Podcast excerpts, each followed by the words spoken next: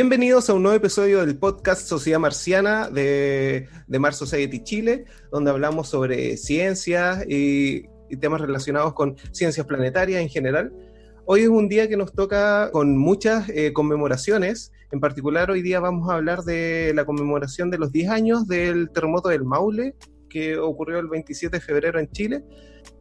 Primero, eh, quiero presentar a los que van a participar de este podcast. Hoy día está con nosotros Priscila. ¿Cómo estás, Priscila?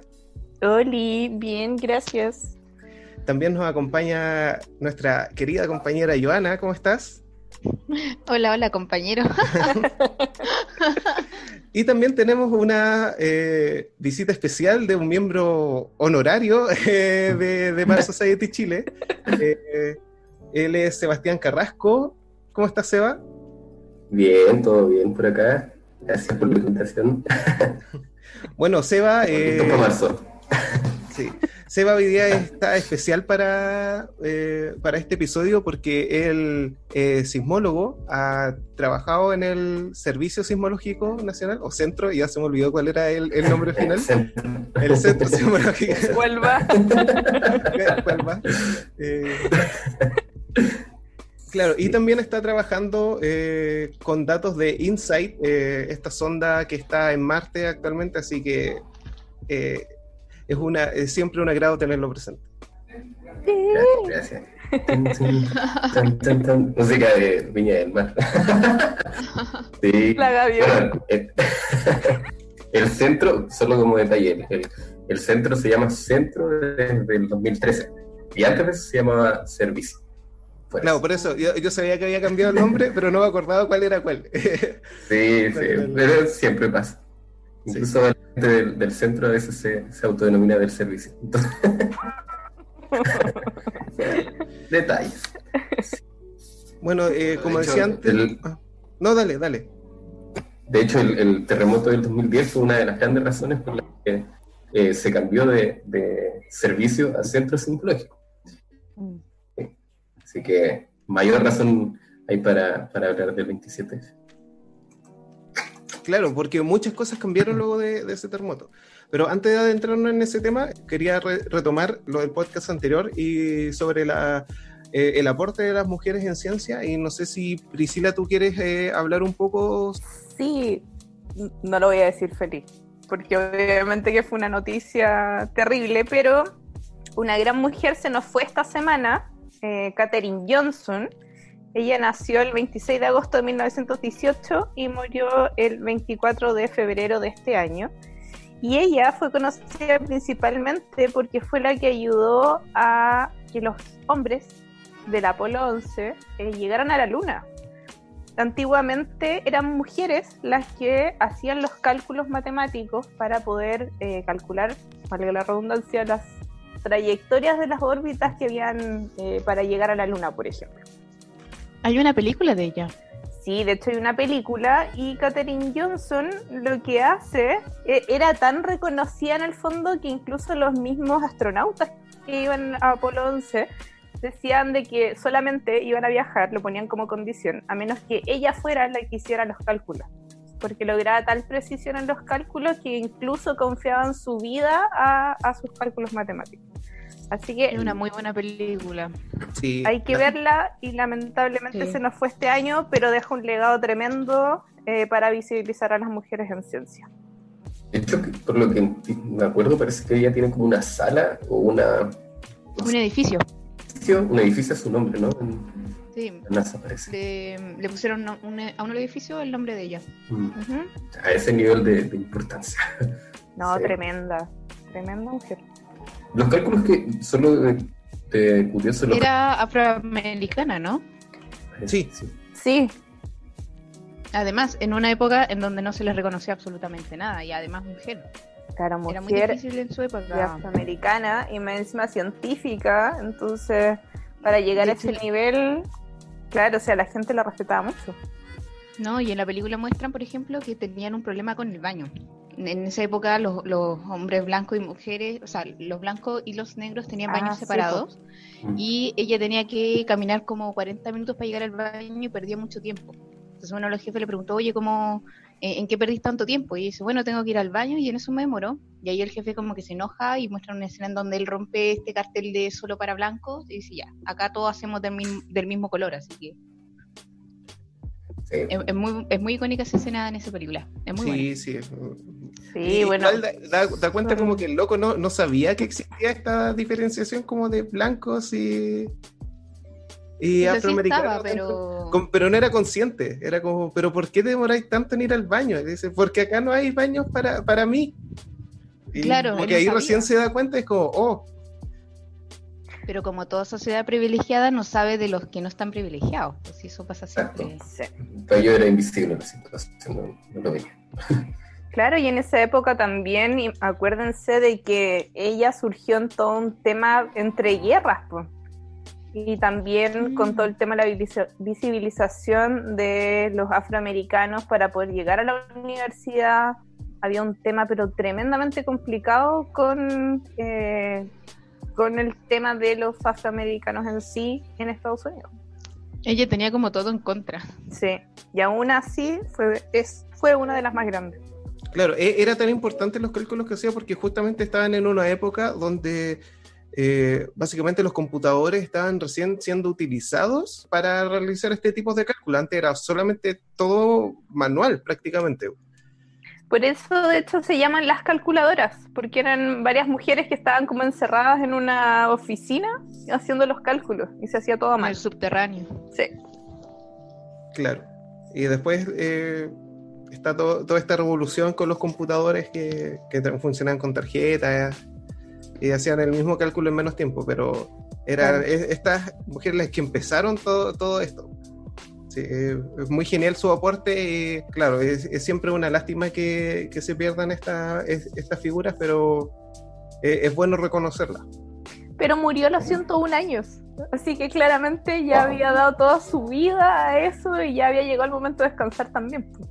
Así que ahora Oye, lo que a final, nosotros al nos final su queda. legado es, es lo importante igual. Sí, a nosotros nos queda su legado y justamente hacerlo visible lo que más podamos. Oye, como y solamente la película se llama eh, Talentos Ocultos, que no habíamos dado el nombre. Sí. Y, No me acuerdo Ay, del nombre. Sí, si alguien quiere verla ahí, hay que googlear. En Hispanoamérica y figuras ocultas en España. Como en España siempre le cambian el nombre. Y en inglés Hidden Figures. Pues sí, que Debe estar en, en las páginas. eh, En las páginas por ahí. Sí está, sí está. Lo, lo puedo confirmar. Ya, Sí. muy bien. De no pago. Eh, Confirmación. Me van a venir a buscar los pagos. No, está- también está una cosa, una- bahía de, los piratas, no sé. Ah, ¿verdad? Sí. No, no conocemos esas cosas. No, no, yo no, No, estoy, no. yo no estoy recomendando nada, pero si no está en Netflix, Hay una bahía, hay una bahía. sí hay una bahía mm, donde uno descarga unas cosas que son Hay una cueva también donde se encuentra el Ah. por Dios, por Dios. No, bueno. Oye, los- tengo la duda, los cálculos que ella hacía eran como mm, interacciones, ¿no? Al final. Porque, Y claro, calcular la trayectoria de un objeto es súper complicado. sí, claro, me imagino. Eh, Sí, porque finalmente lo que uno hace es como el método numérico, o sea, Claro, eh, lo que hace el computador ahora ellos lo hacían a mano, po, ¿cachai? Claro. Hacían, imagínate estar haciendo, no sé, por el salto de la rana, ro ejecuta, qué sé yo, como Mm. Cosas que tú vas como eh, haciendo cada vez más chiquitito o generando como la suma, estas derivadas que tienen las ecuaciones, las transformáis en sumas y eso al final tú lo vais eh, transformando en una figura, pero todo eso a mano. Lo que ahora nosotros no imaginamos, jamás nos imaginaríamos hacer esa cuestión a mano. Claro. Hoy en día, un par de líneas de código y. Y ya. Hoy es una librería, ahí sería que ya viene hecho. Bueno, de hecho, Sí. Sería. sí. No, por eso es- contribución. También. Sí, no, y era súper cuático lo que hacían. Yo creo que muchos de nosotros como que no, no seríamos capaces de realizar los cálculos así tal cual, con, con la rapidez que ellos lo hacían. Eran No, de verdad muy acostumbrados. con una O sea- calculadora nomás hacer un cálculo numérico de toda una ecuación, es como, Sí. O sea, imagínate que uno llega de repente a ser tan ñurdo, a mí me cuesta dividir mentalmente. Me cuesta caleta. Como que quedo ahí como, bueno, no puedo. ah, no, yo, yo eso lo dejé de hacer hace años. Yo solo uso la calculadora para sumar, restar, para todo. No, entonces es imposible hacer esos cálculos. ¿Dónde está el legado de Catherine Johnson? Dios. Catherine Johnson estaría. Te he fallado, Catherine. Revolcando en su tumba. No hagamos eso. Sí, o sea, podemos resolver ecuaciones, pero de ahí a calcularlas ya es otra cosa. Sí, no. No funciona con X e Y. Sí, pues eh, si la incógnita ya está resuelto. Y, Sí. Ah, qué atroz. mira, la NASA nombró dos instalaciones en su honor. En 2017, el Centro de Investigación Riley de la NASA en Hampton, Virginia, dedicó el nuevo Centro de Investigación Computacional Catherine Johnson. Y en 2019, la NASA dedicó la instalación de verificación y validación independientes Catherine Johnson en Fairmont. Así que tiene dos edificios, dos instalaciones. Mira, y nosotros dijimos uno. Así Sí, nomás. no, Nos quedamos cortos. Así nomás. Sí, uno. respeto. Hazte esa, pues, hazte esa. Sí, Ah, pues. sí. No, pues Sí. Brígido, que, que te reconozcan. Ático. doble más encima. Sí. Genial. No, genial. Ahí se nota la importancia.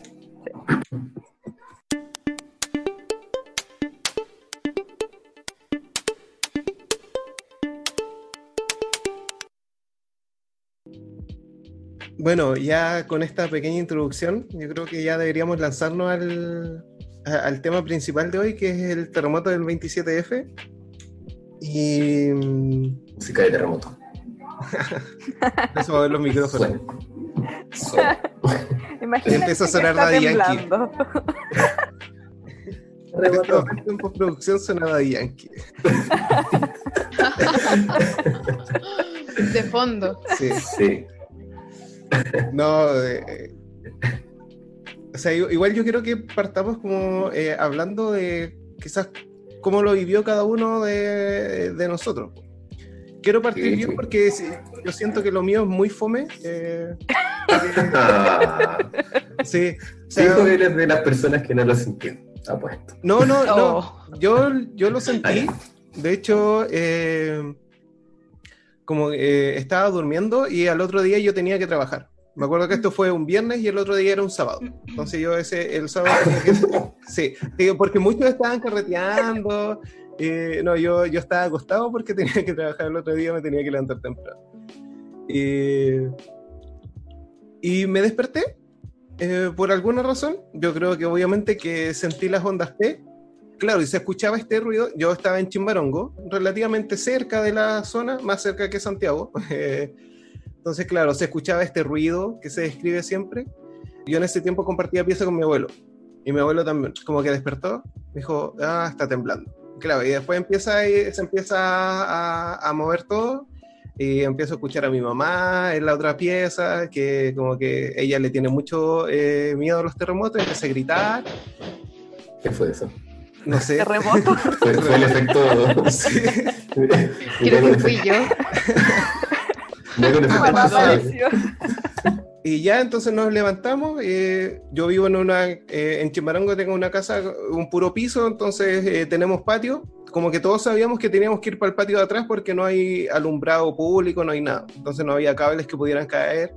Sonaba todo así como mucho, mucho, mucho, porque tenemos como una repisa llena como con que tiene como las divisiones con vidrio y además, tenía vasos y cosas, entonces como que sonaba mucho y yo pensaba, ya, eso está todo roto. Ya salimos, terminó, como que no podíamos abrir la puerta de atrás, estaba con llave, como casi nunca, toda mi familia estábamos juntos eh, ese día. Así que no teníamos como que preocuparnos de ningún familiar directo. Ya después eh, pa- pasó todo, eh, obviamente ya después no había luz en la zona, como que se cortó. Eh, empezamos a ver como qué cosas se habían roto y no, se había roto como un plato, una que otra cosa, y ese estante que les contaba eh, solamente era el choque como entre los vidrios que metía bulla, pero al final no se rompió nada de eso y, y no pasó mucho más. susto Sí, sí, el susto, porque sonaba todo mucho y la gente gritando eh, por todos lados.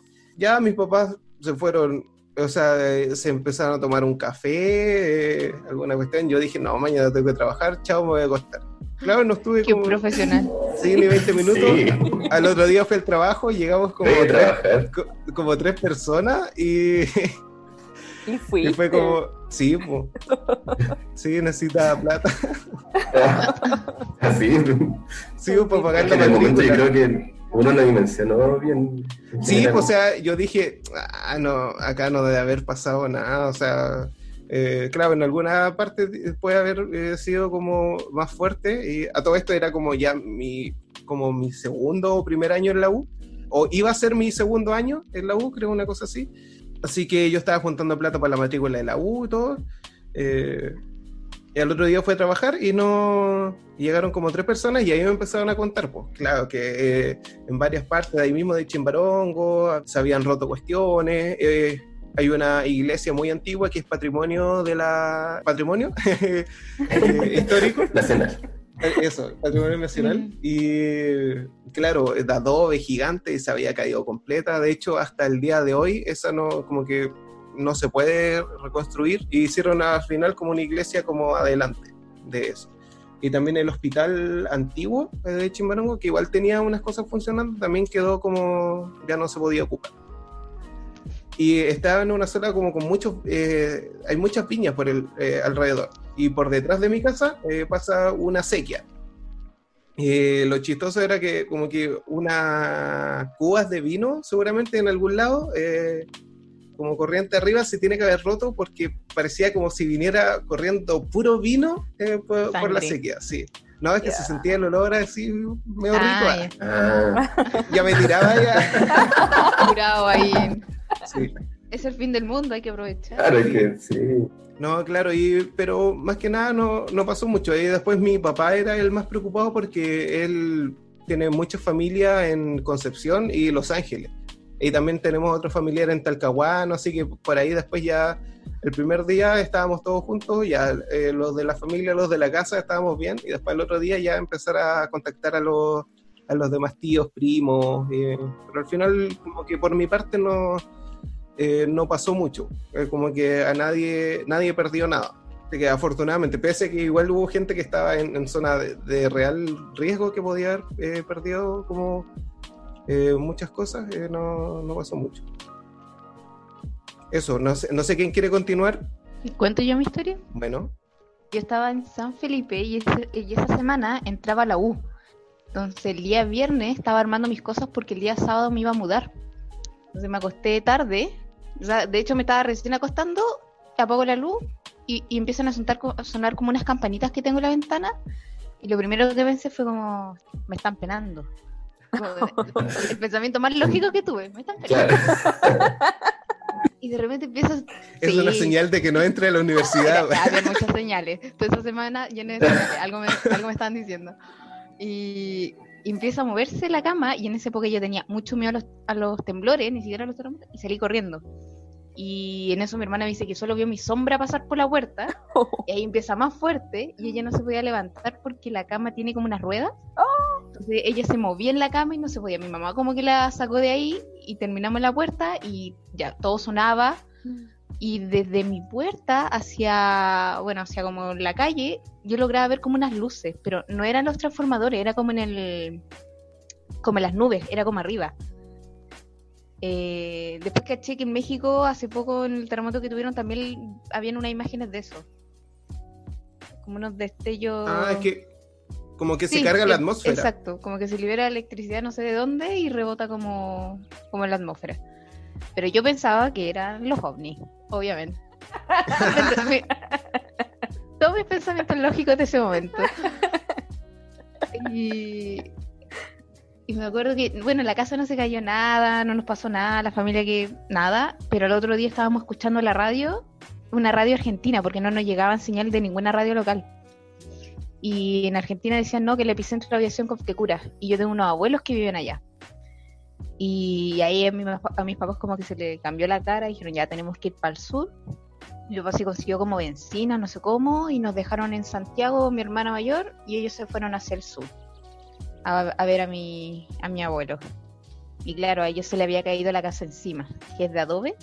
Pero yo justo como que mi abuela se levantó de la cama, cayó al lado de la cama, y le siguió mi abuelo y también cayó al lado de la cama, y se cayeron los ladrillos en los costados y luego las vigas del techo. Entonces quedaron como en un triángulo como de la vida, que también lo muestran en, la- en- películas, y, mm, y ahí se salvaron.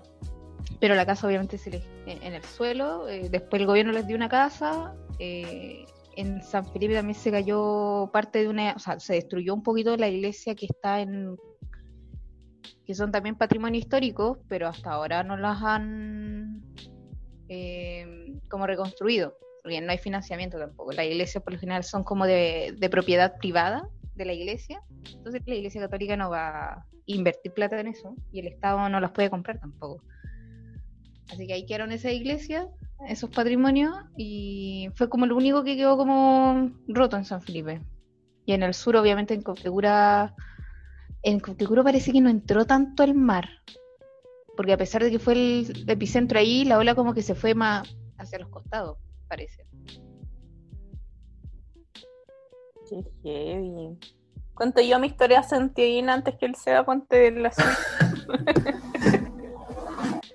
Eh, me pasó más o menos parecido eh, como al Jorge. Tuve mucha suerte de que estaba toda mi familia en la casa.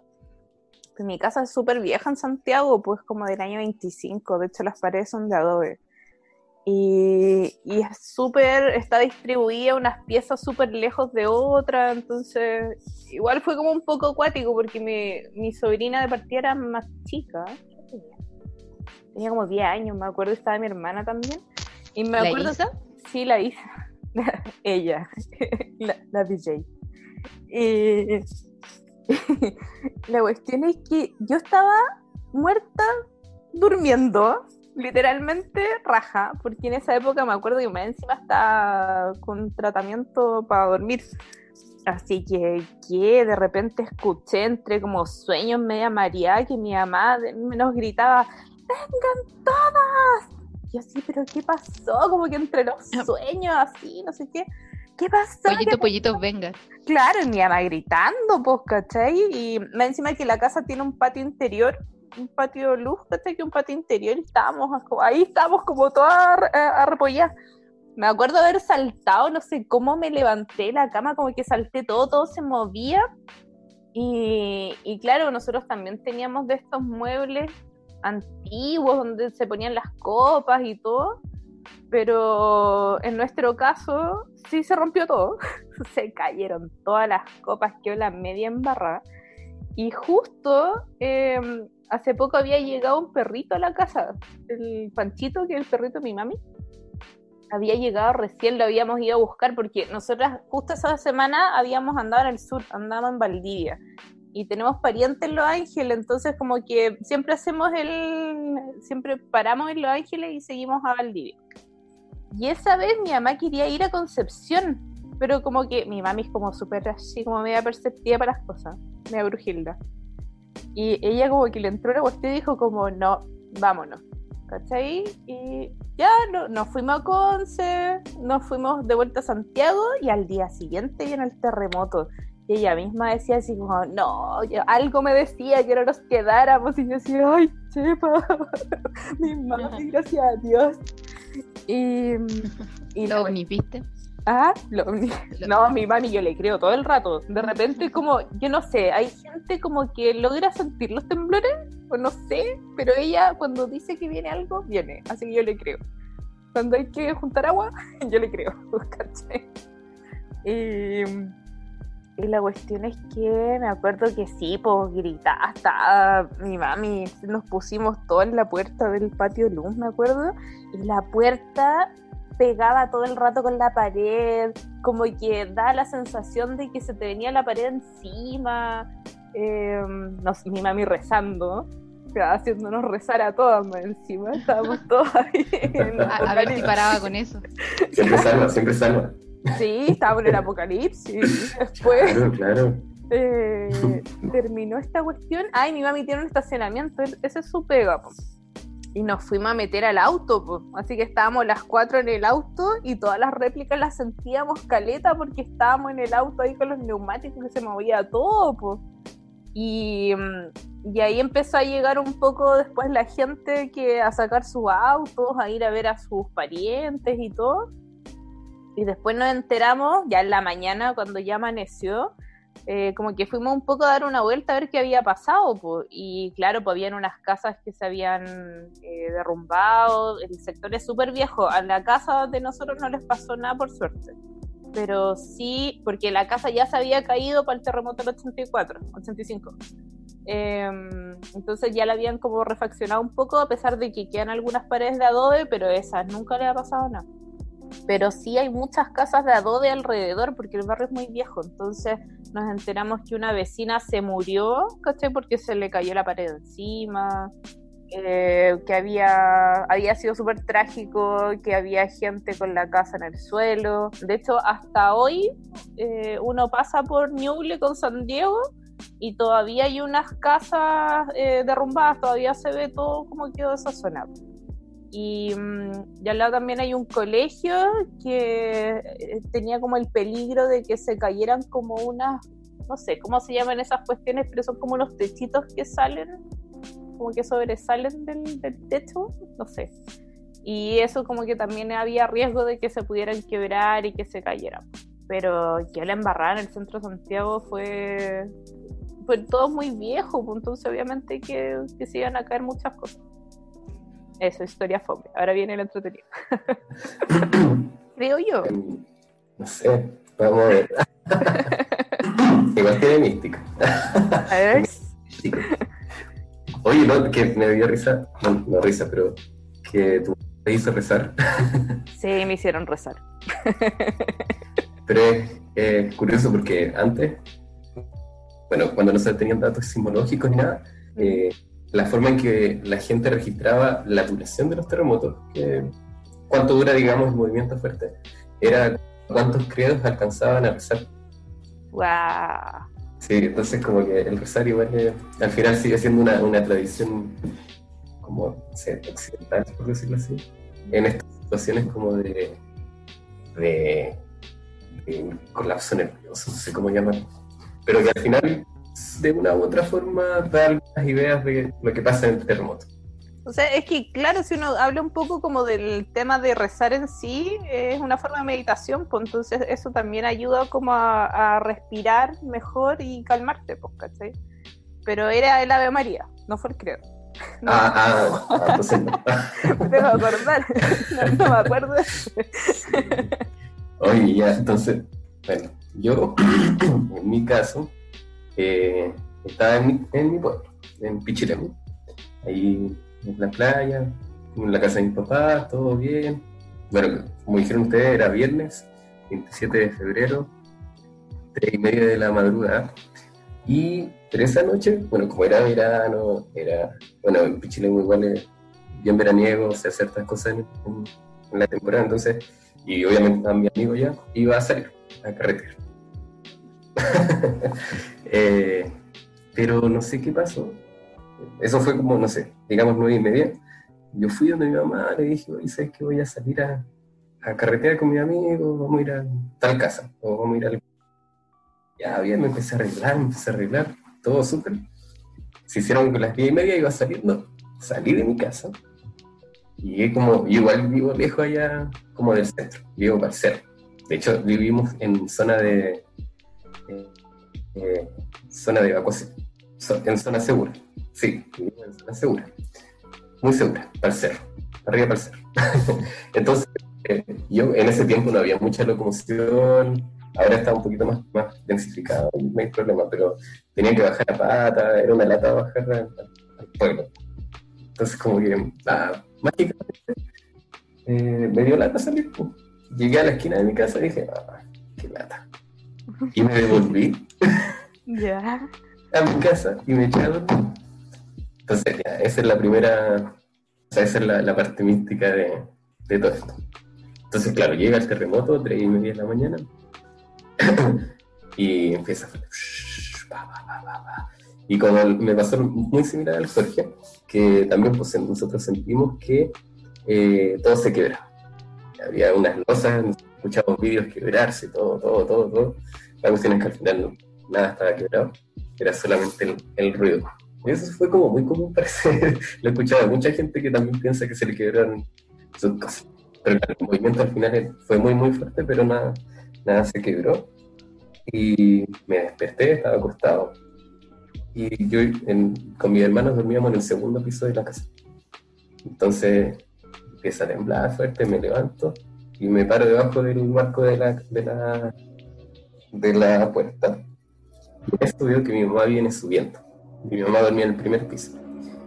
Eh, y venía subiendo. Siempre me acuerdo que en, nuestra casa la, la escalera no tiene eh, pasamano. Y mi mamá no sabe, hasta el día de hoy no explica cómo logró subir esa escalera en pleno terremoto. Imagínense así, pa, pa, pa, pa. Y con el movimiento que eso genera bien fuerte, cómo logró subir esa escalera sin pasamanos, sin apoyarse en nada y moviéndose así recién despertada. Claro, subió a vernos a nosotros y a mi hermano. Y entonces, El amor de madre. el amor de madre, yo creo que sí. Lo puede todo. Oye, sí, las mamás, ¿qué onda?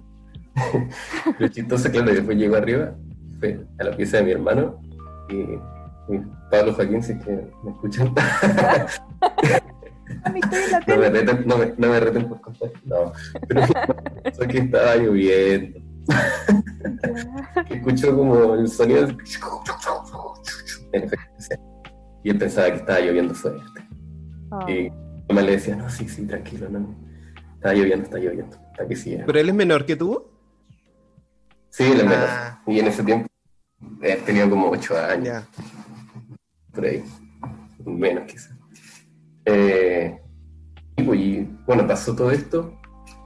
Y mi familia, de parte de mi mamá, vive más hacia el, hacia el centro, hacia la playa. Entonces la idea obviamente era que todos se fueran a la casa de nosotros, donde seguridad. Bueno, nosotros, ahí cerca de nosotros viven mis otras tías también, así que que se fueran en general para arriba. Y a mí, a Tinaito, se me ocurrió bajar en bici a buscarlos. po. O sea, igual, entonces eh, tomé la bici, terminé de esto después del terremoto, tomé la bici y tenía que bajar por la zona de, por el camino de la vía de evacuación, donde toda la gente entonces, claro, yo iba bajando y toda la gente, todos los autos, todo, todo, venía subiendo. Eh, así, pero logré pasar, no me dijeron nada, por suerte. Y claro, llegué a donde mi abuela, donde mis tíos, ya se habían venido. Y se me ocurre la genial idea de ir a mirar más a la playa. po. Muy irresponsable, no sé, lo sé. ¿Usted ya estaba estudiando sismología? No, no, no. Eh, Ah, ya.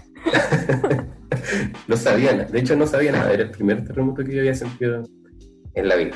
Así que Creo que todo. el terremoto del 2010 fue una de las gatillantes de, de que me dedicara a esto. Así que Mm. mm, tiene la parte sentimental. Como que quise ir hacia la playa, pero después pensé y dije, "Eh, no. Así que llegué como algunas cuadras de la playa y me devolví. Eh, y claro, en el centro ya no quedaba nada.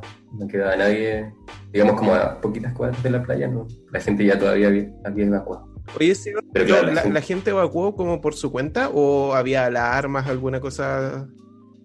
Creo que igual eh, habían, sí, habían PDI dando vuelta, eh, carabineros también. Eh, sí, eh, no sé si es que habían alarmas, no recuerdo haber escuchado alarma en ese tiempo. Ya.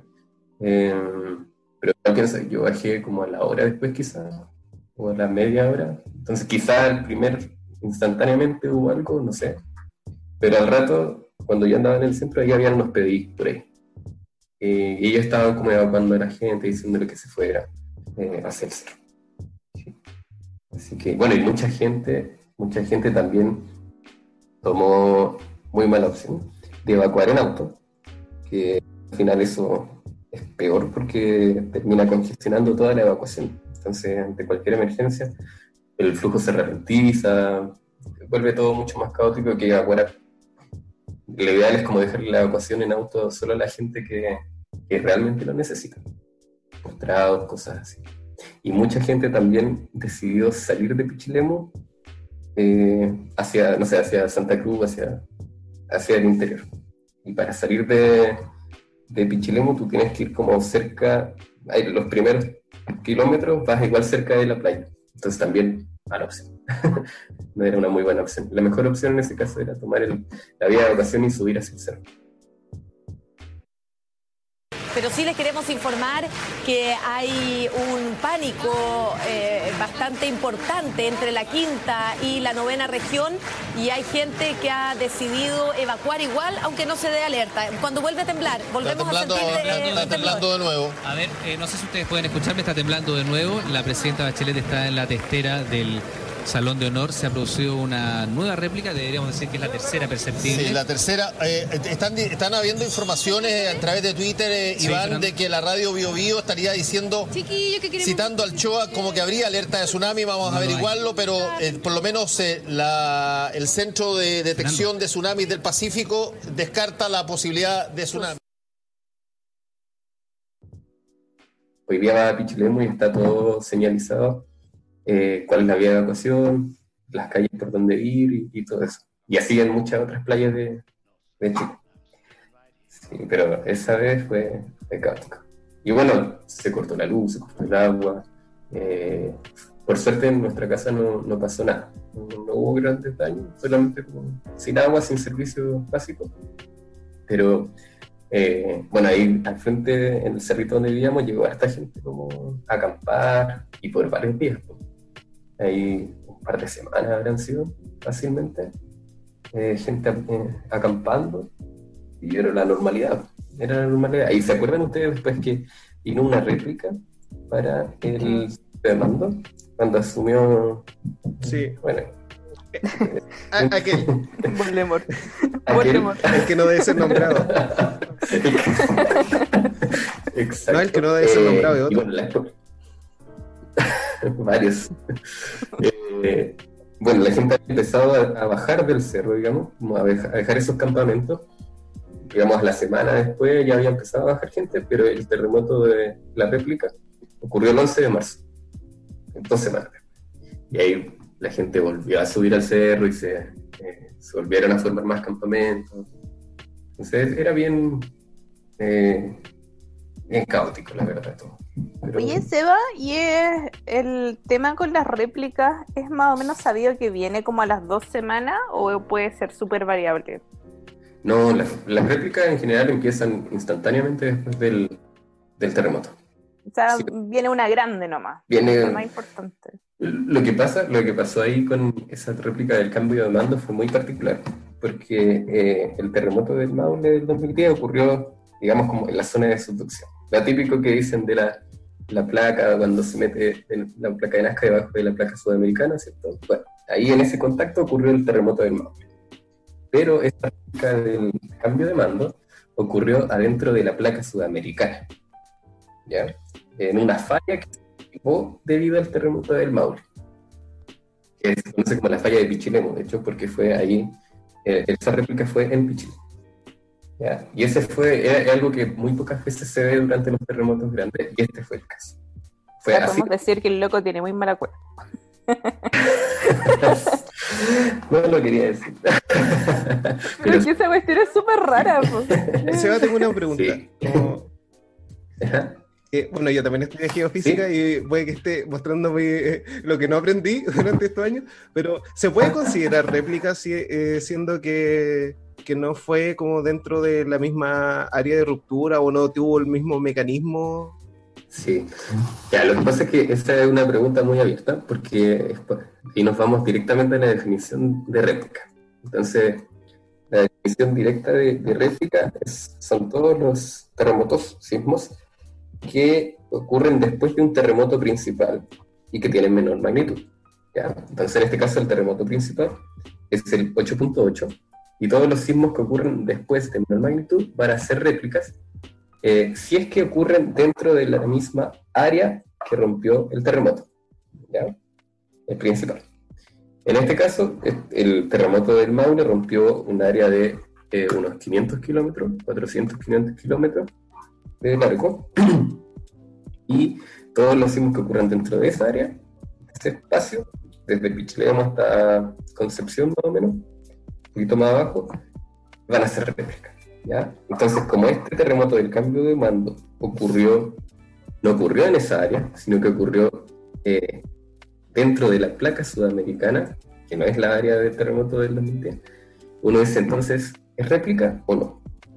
La cosa es que, eh, según esa definición que dijimos, de que son los que ocurren dentro de la misma área, claro, no sería una réplica propiamente tal. Pero hay otras, eh, digamos, como teorías, otras definiciones de réplica, que son, eh, que dicen un poco como toda el área afectada directamente por el terremoto. ¿Ya? Entonces, en este caso, el lugar donde ocurrió esa, ese terremoto de la falla de Pichilemu, sí fue directamente afectado por el, el terremoto principal.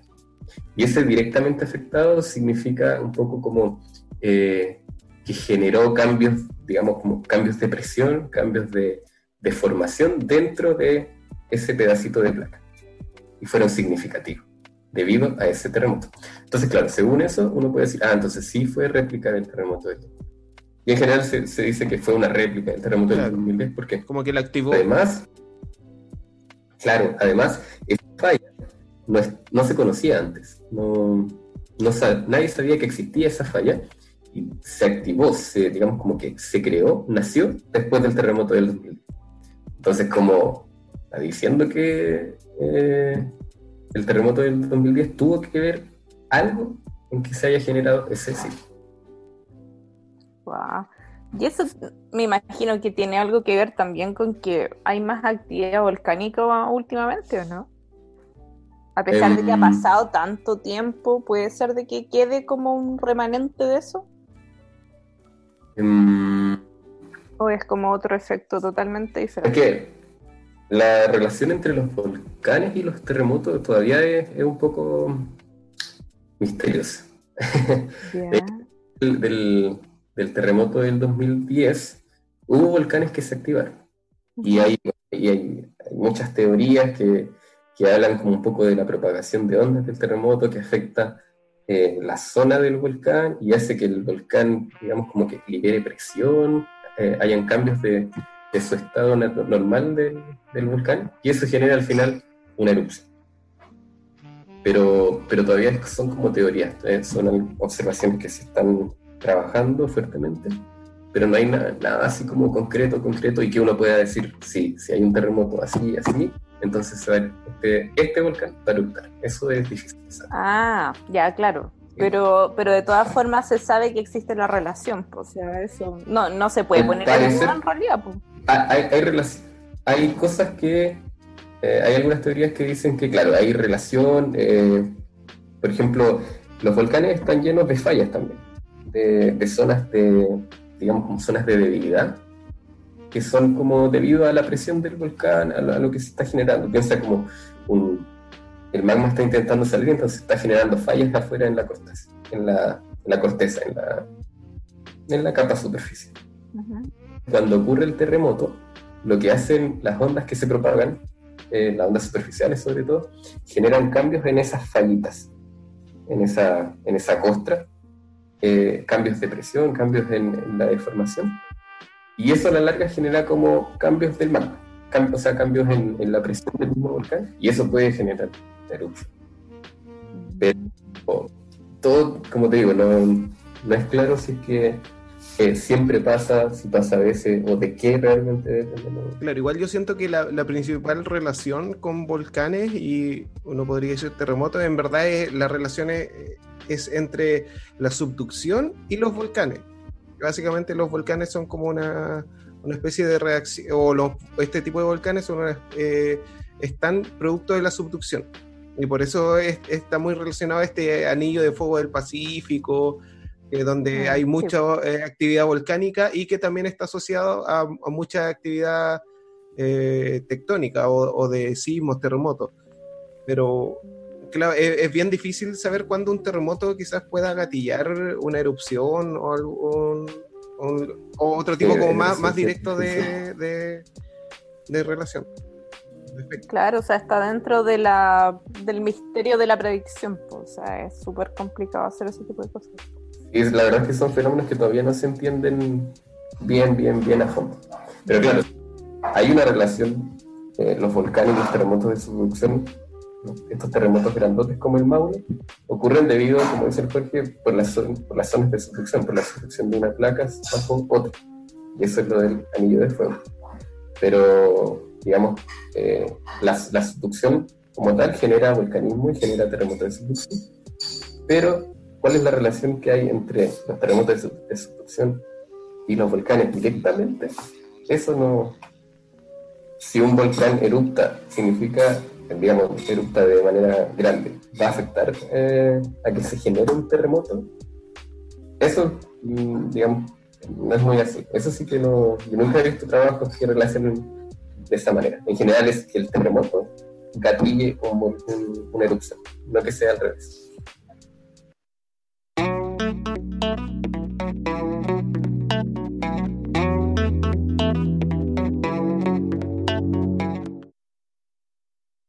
¿Qué ha cambiado luego de, este terremoto? ¿Sienten que ha habido algún cambio? No sé, por ejemplo, en las personas, eh, son más conscientes de, lo que hay que hacer. Yo en particular siento que, eh, que sí, pero aún eh, me, cuesta como esto de que dicen, no, es que nosotros los chilenos no, no nos movemos por un sismo de, de, de 7 grados o no sé. Eh, yo digo que obvio que eso es mentira, como que yo he visto Mentira, yo me lanzo. y no, en cualquier lado la, la gente quizás podemos estar un poco más acostumbrados, eh, pero siempre cuando se empieza a mover la tierra todos como que paramos la oreja y estamos como atentos. Quizás no nos asustamos y no entramos en Sí. pánico, pero ahí- O sea, es que un tema de supervivencia, sobrevivencia como mínimo, yo creo, pues como escuchar quizás... De hecho, ¿sabes qué? Tengo una amiga, me acuerdo que en, en Antofa, una amiga me decía como que, por ejemplo, el tema con los pájaros, que nuestro cuerpo está adaptado a reconocer ciertas señales de peligro. Entonces, por ejemplo, si uno no escucha que los pajaritos están cantando, es porque algo viene, pero no es que uno no lo escuche realmente, sino que como que inconscientemente tú te das cuenta de que no están cantando y eso ya te produce una sensación de que, oh, algo viene. Por ejemplo. Pero creo que, creo que se refiere un poquito como a, a cómo cambiamos como sociedad, ¿no? Eh, Sí, o sea, bueno, yo sé que estatalmente ha, ha cambiado harto. De hecho, el, el- el servicio centro Me ya se desvié el tema, perdón. Eh, Un perro. re- recibió, eh, eh, el centro sismológico recibió más, más financiamiento después del terremoto, como que le empezaron a, a tomar más en cuenta o a... Siento yo, eh, eh, Sí, bueno, como que antes era como ya estos loquitos que están ahí estudiando sismo y, como- ya, eh, y filo y se financian ellos mismos. Y después del terremoto como que empezó a entrar como más financiamiento y, y ser algo más, más serio. Sí, bueno, después del terremoto, claro, el, el- el Estado como tal se, digamos, se hizo cargo de una vez por todas de eh, temas riesgo, riesgo sísmico a nivel país. Entonces, además de, crear el centro sismológico, porque ahí ya se empezó a, digamos, como a formar el centro sismológico, que es lo que hablábamos al principio, que antes se llamaba servicio sismológico, donde se trabajaba de 8 a 6, de lunes a viernes, eh, si pasaba algo el sábado, eh, quedaba para el lunes, eh, y así. Entonces era una cuestión más académica, más de investigación. No había tanto de la emergencia. Pero después del, del 2010, y la verdad es que esto venía un poquito más de antes, desde el 2007 en Aysén, porque ahí, en, no sé si se acuerdan un poco ustedes, pero en Aysén hubo un terremoto que generó eh, deslizamiento de tierra y que generó unos eh, tsunamis, eh, medio chiquititos, pero que inundaron Puerto Aysén.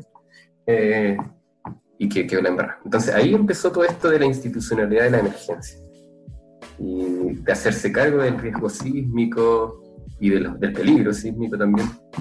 Y ya el 2010 fue el gatillante final. O sea, si el 2007 dijeron, dijeron ya, empecemos a hacer algo, el 2010 dijeron, sí, tenemos que hacer algo.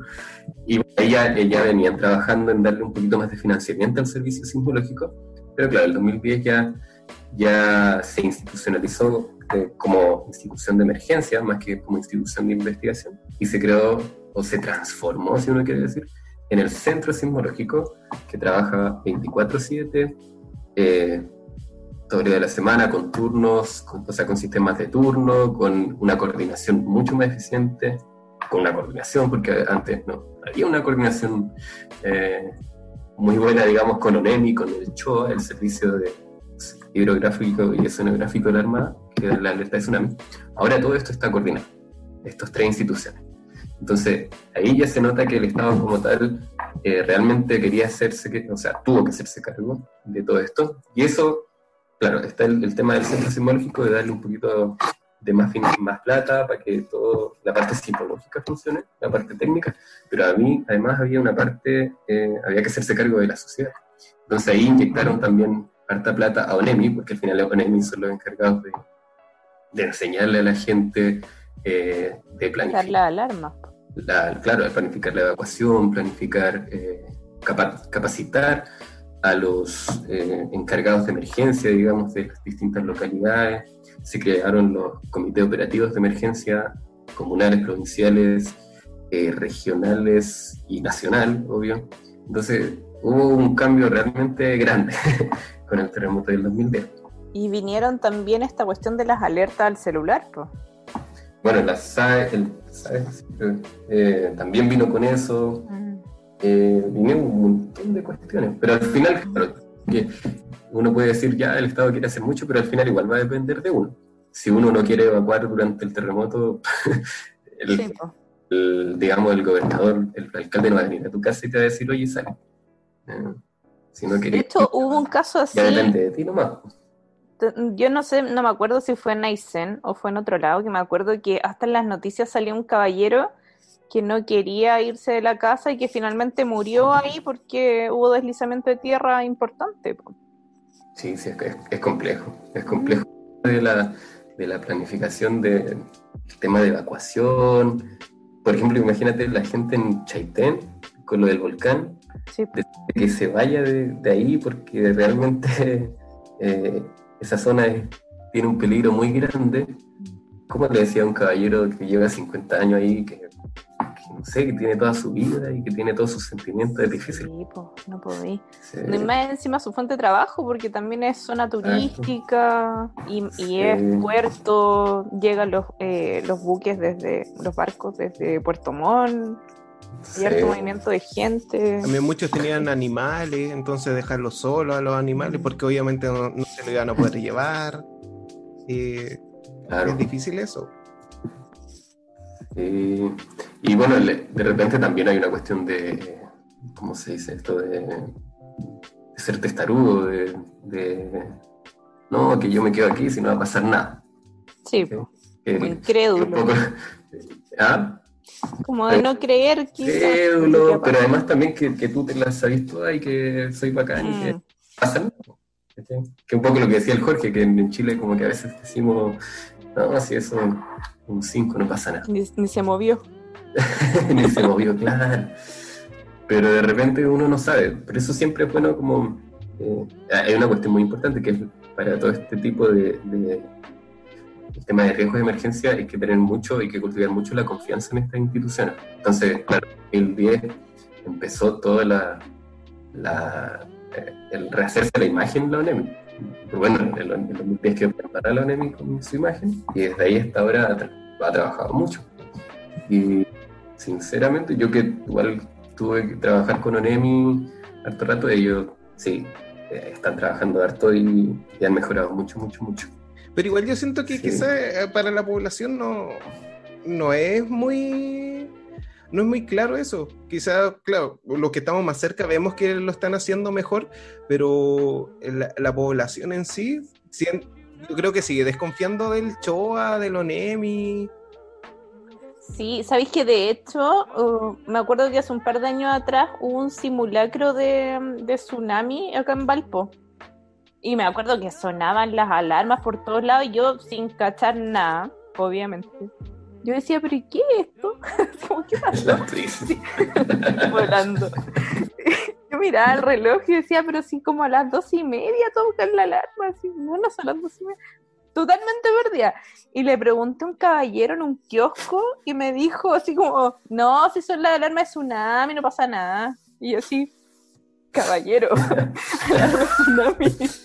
No, es un simulacro. Y así, pero, pero, weón, muévete. Así que no, es que más encima igual pasa eso. Yo creo que hay un tema de confianza, pero hay un tema de que no se toman las cosas en serio y que el simulacro realmente sirve, pero, pero la gente como que lo normalizó, pues, o sea, ah, ya está sonando la cuestión ahí de nuevo, ya sabemos lo que es, ¿cachai? Pero cuando venga la cuestión real, y más encima acá, ¿cachai? Que aquí el, tema con los cerros súper complicado y unos accesos súper cuáticos. Yo veo, por ejemplo, en el uso de suelo en, Reñaca, donde están todas estas construcciones en la arena, al lado de las dunas. Yo pienso, pero chuta, o sea, ¿cómo, cómo va a ser esta cuestión cuando venga realmente el famoso terremoto que dicen que va a venir para acá? ¿Y, y qué va a pasar con esta ciudad realmente? Pues? Y con la gente que no le crea las alarmas, ¿cachai? Quizás se demora el...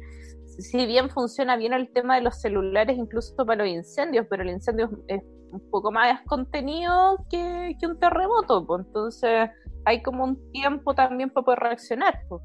Pero... Ahí es pero donde me acuerdo de, eso. De la selección natural. Es como, ¿cómo no le van a creer a la alarma? Darwin presente todo el rato. No, y- ya, Sí. selección natural. Es que hay un punto en que la gente es como tan porfiada. Sí. Sí. Bueno, es, es muy eh, hay un caso muy icónico que no sé si se acuerdan del volcán de fuego en Guatemala, eh, hace como dos años, que eruptó y que hubo muchas, había muchos pueblos alrededor que no, no alcanzaron a evacuar, nunca evacuaron y bueno, fallecieron mucha gente, mucha gente. La cosa es que eh, lo que pasó ahí es que el volcán de fuego eruptaba frecuentemente. Entonces la gente veía todos los días, miraba el volcán y estaba eruptando eruptando, ah, no pasa nada, no pasa nada, no pasa nada, no pasa nada. Y un día está eruptando tan fuerte eh, que la gente también se quedó ahí, pero esta vez ya era mucho más catastrófico. Y bueno, ahí fue cuando quedó la gran embarrada. Entonces yo siento que acá pasa, o sea, en Chile pasa más o menos similar, que la gente como que, ah, está temblando, está temblando, y le da un poco lo Como confiado. es como de confianza, claro. Mm. Ah, sí, sí, sí. Y si la institución dice que sí o no, no, que yo lo sentí así, así que mejor no. Claro. Así la cuestión, porque hay veces, de hecho, bueno, el, el terremoto como fenómeno, si bien se entienden muchas cosas, hay cosas que no se entienden tanto. Por ejemplo, hay, hay un tipo de terremotos que eh, generan tsunamis bien grandes, pero que el movimiento que te genera, o como tú lo percibes, no es fuerte. Que son los, famosos tsunami earthquakes. Entonces, eh, si tú lo sientes despacio, eh, y estás en, en la costa, tú lo sientes despacio, eso no significa que no va a venir un tsunami. Entonces, para ese caso, en, esas, en, ese, en esos casos, instituciones de emergencia como NEMI, como el CCN y el CHOA, trabajando coordinadamente, son vitales, porque ellos están a cargo de saber las, las características del terremoto y saber si viene un tsunami o no. Eso es lo que pasó en Indonesia, ¿no? es, es pareci- es lo que pasó en Indonesia, claro. Y en Nicaragua también. Entonces ya no, no es necesario solamente como, ya no basta con tu conocimiento como empírico, por decirlo así, que yo lo sentí así, entonces no puede ser más grande que esto, sino que también es necesario respetar las instituciones y si la institución te dice, "Oye, hay que eh, evacuar. ¿cachai? Entonces, y ahí está el tema de la confianza, eh, de la credibilidad. Quién- Igual hay mucha gente que, por ejemplo, en Tongoy quedó súper asustada y cada vez que hay un movimiento salen arrancando. Sí. O sea, por lo menos allá. Igual creo que los chilenos saben que si el mar se recoge es porque viene una ola. Incluso si no sintieron el temblor, si ven eso, como que les entra la duda y se van. O sea, como que quiero Mm. creer que por lo menos eso lo tenemos presente. Sí, yo creo que es algo como que uno siempre está mirando, quizás cuando está en la playa. No sé. No sé, yo por lo menos lo veo. A mí que me dan pánico estas cuestiones, Sí. yo me voy arriba nomás. Ver la- No. la- los caminos de evacuación al tiro. Sí, yo lo miro así, ya ahí está. Yo- sí, Cerro. exacto. Sí. los tsunamis no siempre se recoge el mar, por si acaso. Ah, no. Ah, no voy más ¿Qué voy a hacer ahora? Me acabáis de arruinar la playa. Yo No voy a- Ah, yo, yo te entiendo, todo el rato. No, ya Sí, no me no, así que no es necesario que se recoja el mar para que haya tsunami. Puede haber que se recoja el mar. Así que Eso es como mis peores pesadillas. Mis pesadillas son con tsunami, así. No, yo igual. Yo me acuerdo una No. vez sentí un temblorcito enano en Iquique hace mil años atrás. Y yo así, ay, se está moviendo esta puta". Yo cuando vivía en Iquique siempre estaba como ese rumor de que iba a haber un, uno fuerte y Sí, como que mis papás casi como que no entrenaron así para arrancar. Corre. Eh, Como que practicaba con mi hermana, mi hermana estaba chica, entonces practicaban con ella al hombro cuánto se demoraban desde la casa hasta la zona de seguridad. Ah, la dura, eran Es que mi hermana, mi hermana, sí. No, Pero eso es súper bueno. Eso es súper Es que bueno. mi, mi hermana pesaba mucho, entonces veían Oh. cuánto duraban con una, después se le pasaban al abrazo de, de mi mamá y así. Se iban turnando y viendo cuánto Oh. duraban hasta llegar hasta el cerro. Es que era un poquito gordita. No. Oye, pero eso es Y- súper bueno. Y yo tenía que Es correr. bueno saber eso. Que la gente Sí, se no. Eh, y, bueno, súper ñoño, pero yo en general cuando voy a las playas, eh, bueno, las que no conozco sobre todo, siempre trato de cachar para dónde está la vía de evacuación. Sí. Y es lo que debería hacer, saber cómo identificar cuando tú vayas a la playa o vas a una zona volcánica o lo que sea, cachar más o menos dónde es la zona segura. Y si pasa algo, ah, ya, tengo que arrendar, arrancar. Eso es como en general bueno. Nos decía como dejar los zapatos como a mano, en caso si hay un, temblor o terremoto nos ponemos los zapatos, como las linternas cargas siempre. De hecho, cuando me vine a Santiago me compré una linterna para que yo estuviera como preparada acá. Muy bien. Sí, no, Ah, nosotros igual. yo ahora también tengo que empezar con la, la mochila de primer auxilio. De hecho, Sí, yo no como- yo tampoco, pero quiero hacerla porque tengo mi- mis li- linternas solares, ¿cachai? Igual Ah, ya, tenemos sí, como copas- cosas de camping, ¿cachai? Entonces dejarlo como todo en una mochilita por último y agarrar esa cuestión al tepo, nos vamos. El mes pasado me compré alcohol. Lo estoy armando poquito. Yo el fin de semana pasado. el pasado, antepasado también. Compré alcohol. Ah, me no eres algo. Con eso me salvo. ¿Alcohol de qué tipo? Chon. Puta. No, di- no diré qué tipo de alcohol. Barra, barra, barra. Para mantener la dignidad. Igual el vodka Cualquier alcohol sirve. No, niños, no hagan esto en casa. Sí, no. no, pero bueno, es bueno tener eso del botiquín y no sé, la verdad yo nunca he escuchado como una estadística de saber a ciencia cierta cuánta gente tiene ese botiquín en casa. Pero eh, así como el abueleo, yo diría que muy poca. Hay uno Nadie, bien po. bueno que venden los japoneses. Los japoneses tienen como una mochila que viene como con comida que dura mil años, no sé, un- una frazadita que sirve para el frío y el calor. No, unos de eso. ¿Y dónde lo. Yo creo que los japoneses sí que tienen cultura como sísmica y están mucho más preparados. Sí, caleta. Porque igual, como, eh, por ejemplo, yo también hago eso de verificar la, eh, la- las vías de evacuación. No sé, la otra vez cuando fui a Eclipse, eh, lo fuimos a ver a La Serena, entonces estábamos al lado de la playa. Claro, sobre todo en eventos Claro, y yo, yo diciéndole a, a mis, a, a mis amigos, ya, oye, el auto se queda acá, se pierde, da lo mismo, eh, ahí vemos cómo lo pagamos entre todos, porque era de un amigo, ahí, no sé, eh, pero nos vamos caminando Y el por amigo acá. no estaba contento. No, él me dijo, no, sí, o- obvio, obvio. Obvio, sí. claro, sí, pero me el decían rato. como, ya, pero quería exagerado. Le dije, no, pues si tenemos que cachar la, la cuestión. Y más encima, justo en el edificio, está casi al, al frente de la, eh, de la playa. po. Igual tenía una zona de evacuación vertical. Como que te decía desde el piso, no me acuerdo, creo que el 15 en adelante, como si es que no alcanzábamos a ir eh, para ningún lado, como ir, ir sobre el piso 15. Eh, entonces, claro, teníamos identificadas todas esas cosas, pero no siento si, eh, no, no estoy seguro si es que es como una deformación personal, como, po- como profesional quizás, como Mm. porque estamos en el área, sabemos de, de terremotos, sabemos, Sí. o estamos más, nos gustan más las cosas de esa área, que está- estamos quizás un poco más preparados. Puede ser que muchas de las personas que vivimos el, eh, el terremoto pensamos eh, más en ello. po. Por ejemplo, mi, mi mamá, eh, que vivió como varios terremotos, le, le tiene mucho miedo, y, pero no, no, no tiene esta actitud como, nada más. como que no, como que se Claro. queda ahí paralizada. Y Pero es que yo creo que nosotros somos más ñoñitos. Mi papá es súper exagerado, así que fue Sí. único.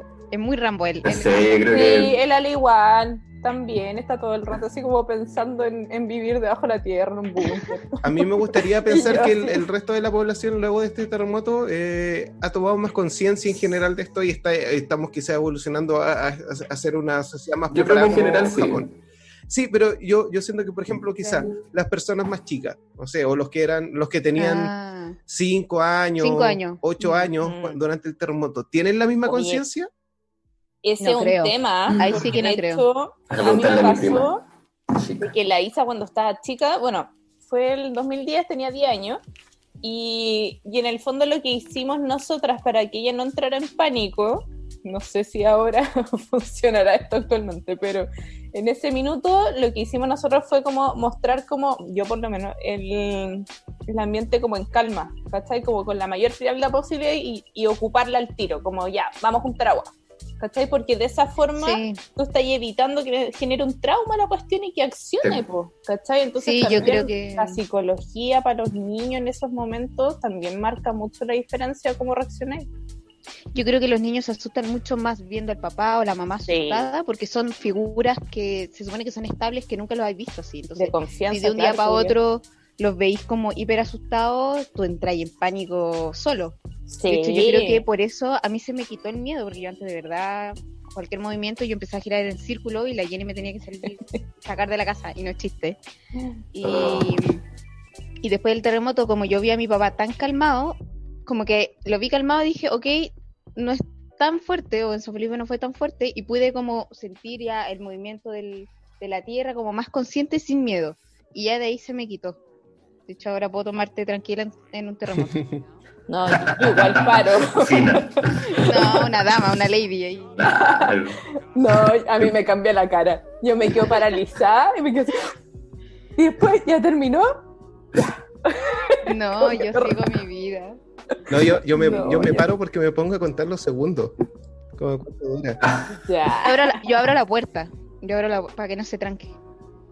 Mm. No, yo agarro a mi perro. Apagar el día gas. hice eso. Había un, hubo un temblor y nosotros estábamos en piso 5 y acá igual se siente. Y fue como- igual fue como muy lady. Cerré el computador. sí, No pasa nada. Agarré a mi perro, abrí la puerta y esperé. Pero el lo tenía como maletita.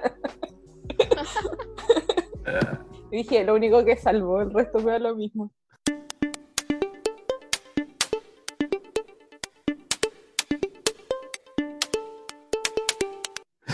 Oye, quería decir una cosita, eh, hablando del, volviendo un poquito al tema del, de, de que los chilenos somos medio eh, abacanados para los terremotos. En general, yo creo que eso va porque también las noticias que muestran en general cuando hay terremotos en otros lados, es porque, claro, queda la embarrada en otros lados con algo que, con un terremoto magnitud, no sé, 6, por ejemplo. Eh, entonces ahí está la cuestión de que los terremotos no solamente se trata de la magnitud, ¿cachai? Hay otros factores también que afectan qué tan la embarraquera, Como el tipo de suelo, ¿no? como el tipo de suelo, el, tipo de construcción y el tipo del terremoto también La es muy profundidad. la profundidad, claro. Pero el, el terremoto como tal, también es súper importante saber cómo la física detrás de ese terremoto también tiene efectos distintos. Entonces lo que pasa es que en Chile nosotros estamos acostumbrados a un tipo de terremoto, que son los ter- famosos terremotos de subducción, cuando deslizan las placas, la de Nazca con la de la sudamericana, que es el típico terremoto del 2010, después del 2015 también en, en, en el 2014 en Iquique, todo eso son de la misma familia. Y eso ocurre en Y se- Costa. ¿Y se vendrá una ahora? ¿Mm? ¿Cada cinco? ¿Hoy día? ¿Diez Hoy años? día. ¿Cuánto es? Ahora. Ya. Para juntar mi mochila. Me voy a parar en la puerta, la voy a ir a abrir. Claro. Yo nos es que- encontramos a la mitad del camino. La cosa es que los países que cuando muestran países como en, en Europa o en, por ejemplo en Haití, eh, en California, sus tipos de terremotos son distintos. Entonces, y por ejemplo en Europa las ciudades son, las construcciones son súper antiguas. Sí. De verdad las cuestiones acá, de, tú pareciera que las tocáis y se caen. sí. Claro, hay- ¿Se hay- hay lugares imaginan que- un terremoto ahora? Ahora con, con el desastre, eh, las revueltas sociales, mal coronavirus, más un terremoto. No, yo lo pensé en algún minuto y me pasé el rollo y dije, no, que era en barra. Aquí, apocalipsis total. Apocalipsis zombie. Sí. Bueno, de hecho, uno de los grandes terremotos que se esperan, como dijo la Pris, es el de la zona central. El gran terremoto de la zona central. Entonces, por eso hay mucho, eh, se, ha, se ha puesto mucho trabajo últimamente en, en- en entrenar, digamos, como a la zona central, porque eh, el gran terremoto que se espera es en la zona central. Se supone que la después- falla de San Ramón, ¿o ¿no? O sea, eh, ¿esa la se está verdad- moviendo? dejemos la falla de San Ramón para, para el final. Chan, chan, chan. Chan. No, lo que pasa es que después del 2010, se, digamos como que se descubrió una de las cosas que trajo a colación, es que hay terremotos grandes y megaterremotos, Ay, no. terremotos así enormes. Entonces los terremotos grandes, así como los terremotos, eh, esos fuertes, como el 2014 en Iquique o el eh, 2015 en Illapel, eso ocurren como cada tanto, cada 100, 80 años. Pero hay otros terremotos que son más grandes, digamos, como el del 2010, 8.8, 9 para arriba, que ocurren cada unos 300, 400 años. Tienen recurrencias más, más grandes. Ay. Dios. Entonces, lo que pasa es que en la zona central, eh, en, digamos, no sé, como desde Valparaíso, desde la región de Valparaíso al norte hasta el Maule al sur, un poquito más, eh, hay un periodo de recurrencia de unos 300 años para los terremotos súper grandes. ¿Ya? ¿Y Para estamos en el terremotos- 300? Eh, es ahí viene, viene. Entonces, Eh, para los Estoy terremotos con que son cara de poquito- terror en este minuto. ¿Me vieran? No, ahora estoy mirando la puerta. No, pero es que mira, lo- los terremotos que son un poquito más chicos, como tipo 8, magnitud 8, son cada como unos 84 años, 80, 85. Entonces ahí, por ejemplo, está el del 85, que se fue eh, 8, que dijo la Pris que su casa quedó dañada. Y estuvo en 1906, en, zona central. Pero hay un terremoto, que es el de 1730. Y ese fue grandote. Se estima que fue de orden de 9, magnitud 9. Y ese fue toda la zona central. Y ese de 1730 es de esos terremotos grandotes, grandote, grandote, grandote, que se repiten cada unos 300 años. Y ese es el que eh, se está esperando en la zona central. No, Pero- y justo ahora, Hoy sería con el coronavirus. Claro. Oh, Piñera en el mando. Claro, igual en todo no. caso los periodos de recurrencia no son exactos. No es como que a los 300 años vaya a pasar, puede pasar a los 310, a los 280. Más o menos. Sí, más- Igual vamos a estar vivos, ¿no? Puede ser, puede que no. sí, porque Ya, pero estamos como en la época, así estamos como en los 300 años. Lo que pasa es que, o sea, lo que pasa es que este, eh, lo que le decía de los años se hace en base a estadísticas. Sí. Entonces, para hacer esa estadística se necesitan registros. Y o sea, se tienen un evento. Se necesita saber, ya, este año ocurrió este evento, este año ocurrió este otro, este año ocurrió, ya, y con eso puedes hacer una estadística.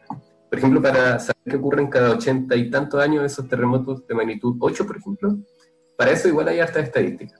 Harta entre comillas, porque tampoco es tanta. Para saber, para lo de los eh, recurrencia de 300 años, para eso hay menos. Pero se ve que hay una recurrencia. Y en este caso, claro, está el de 1730 y se estima una recurrencia de 300 años. Se estima, claro, ahí ya hay una, una primera, digamos, como comillas, porque se estima ya es una cosa como media incierta, pero además hay un error de, podríamos decir, más o menos 100 años, más o menos 50 años. Entonces, claro, podría ocurrir ahora o podría ocurrir en 2070. Entonces, Ah, ok. no, no nos sirve para predecir.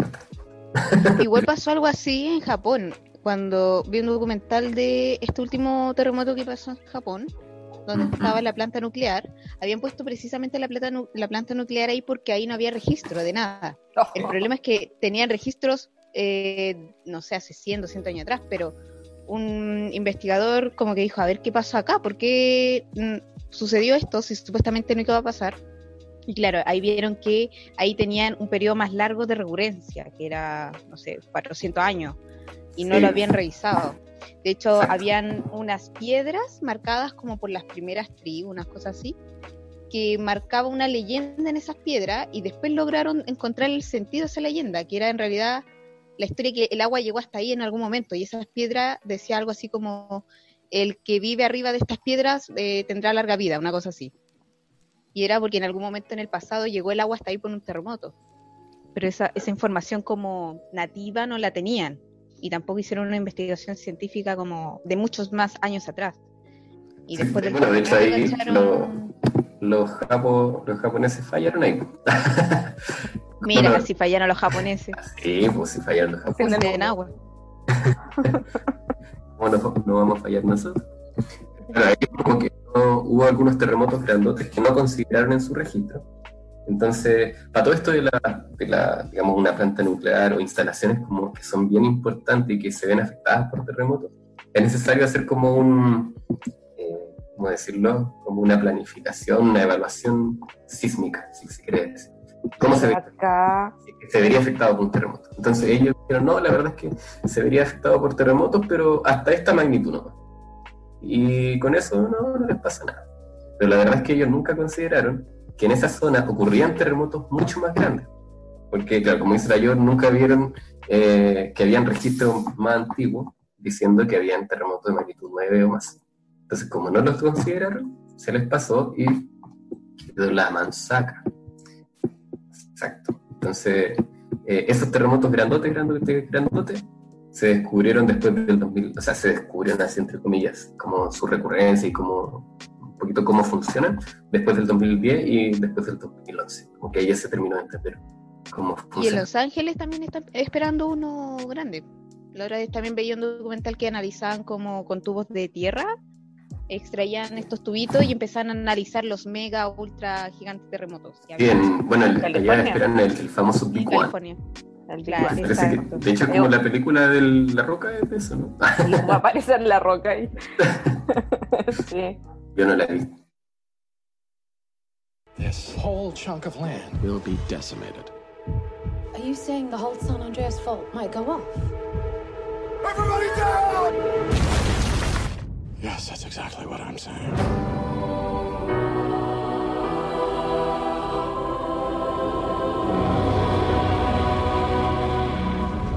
We are going now! I'd be safe and warm if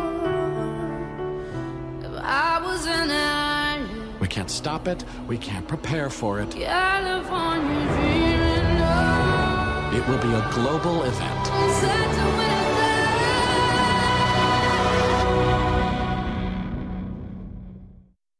Sí. Oye, sí, eh, como para terminar, eh, un, un poco más arriba, no, una, como, no, no- no tan desanimados.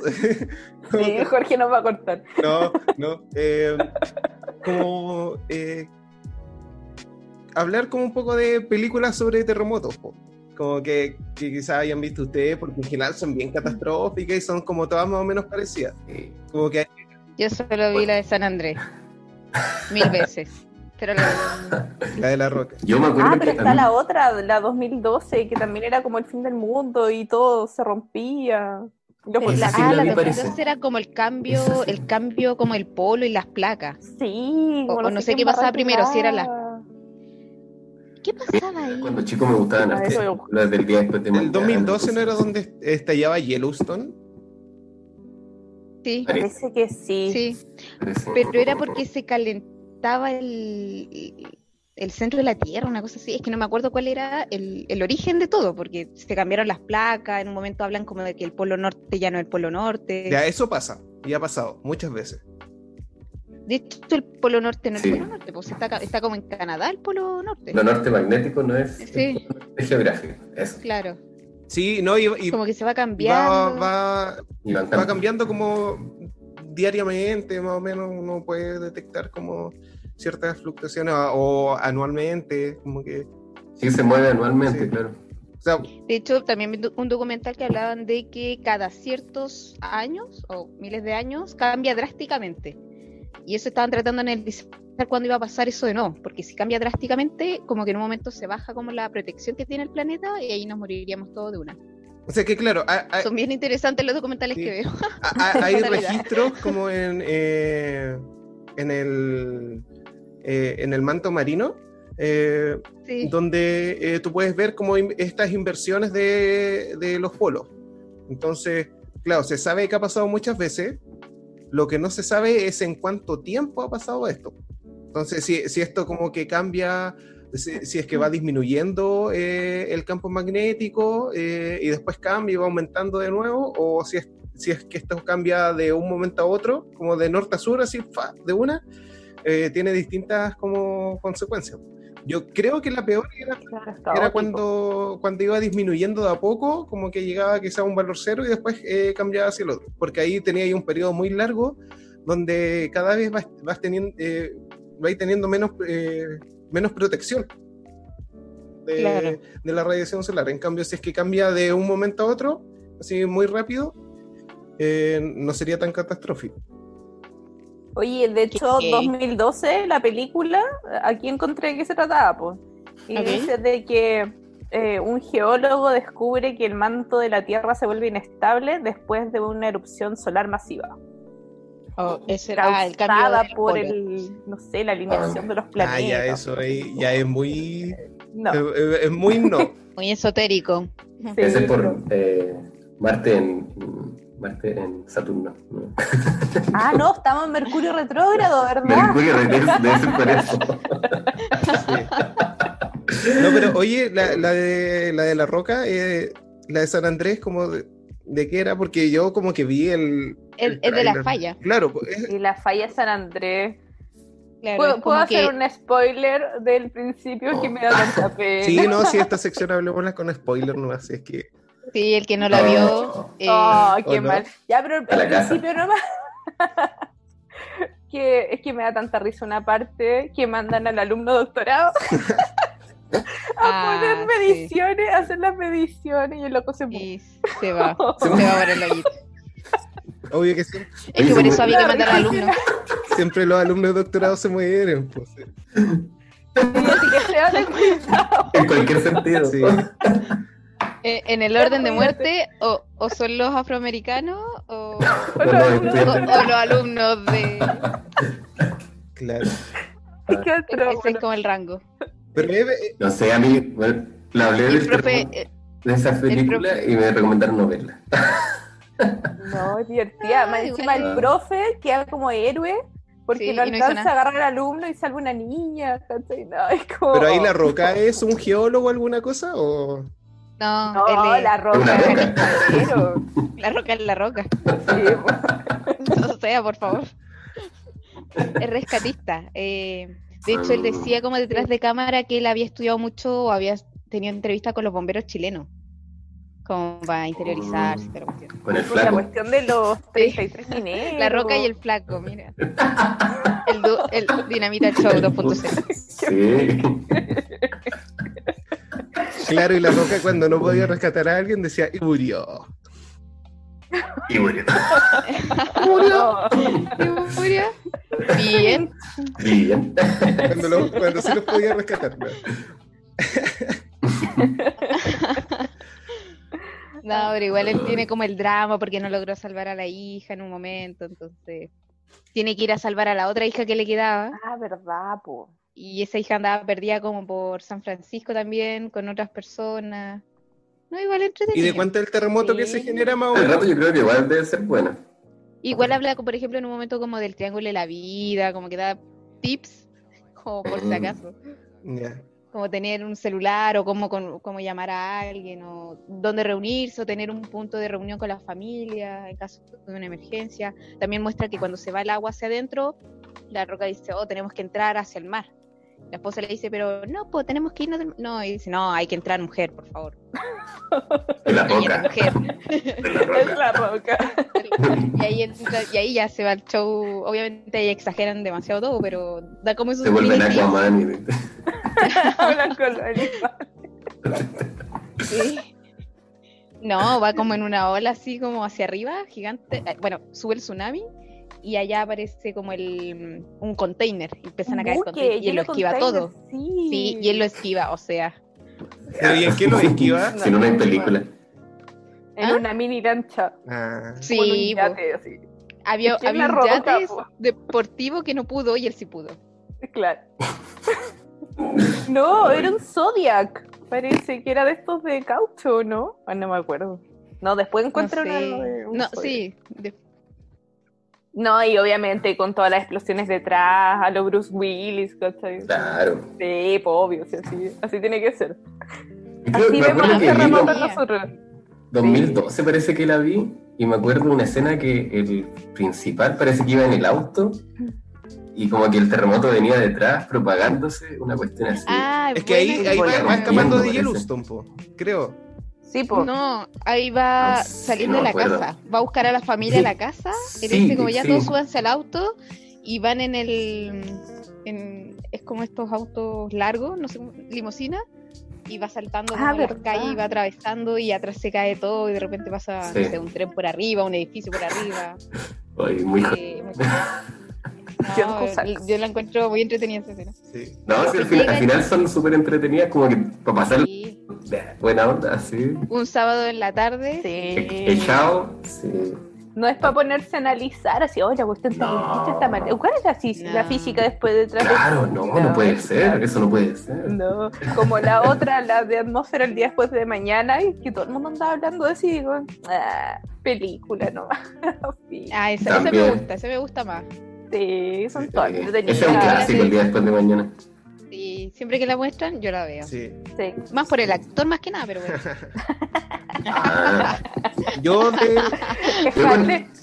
yo de Tsunami, con esa película yo me empezó a gustar el- las, digamos, como las ciencias planetarias, las ciencias de, de la Tierra, la del día después de mañana.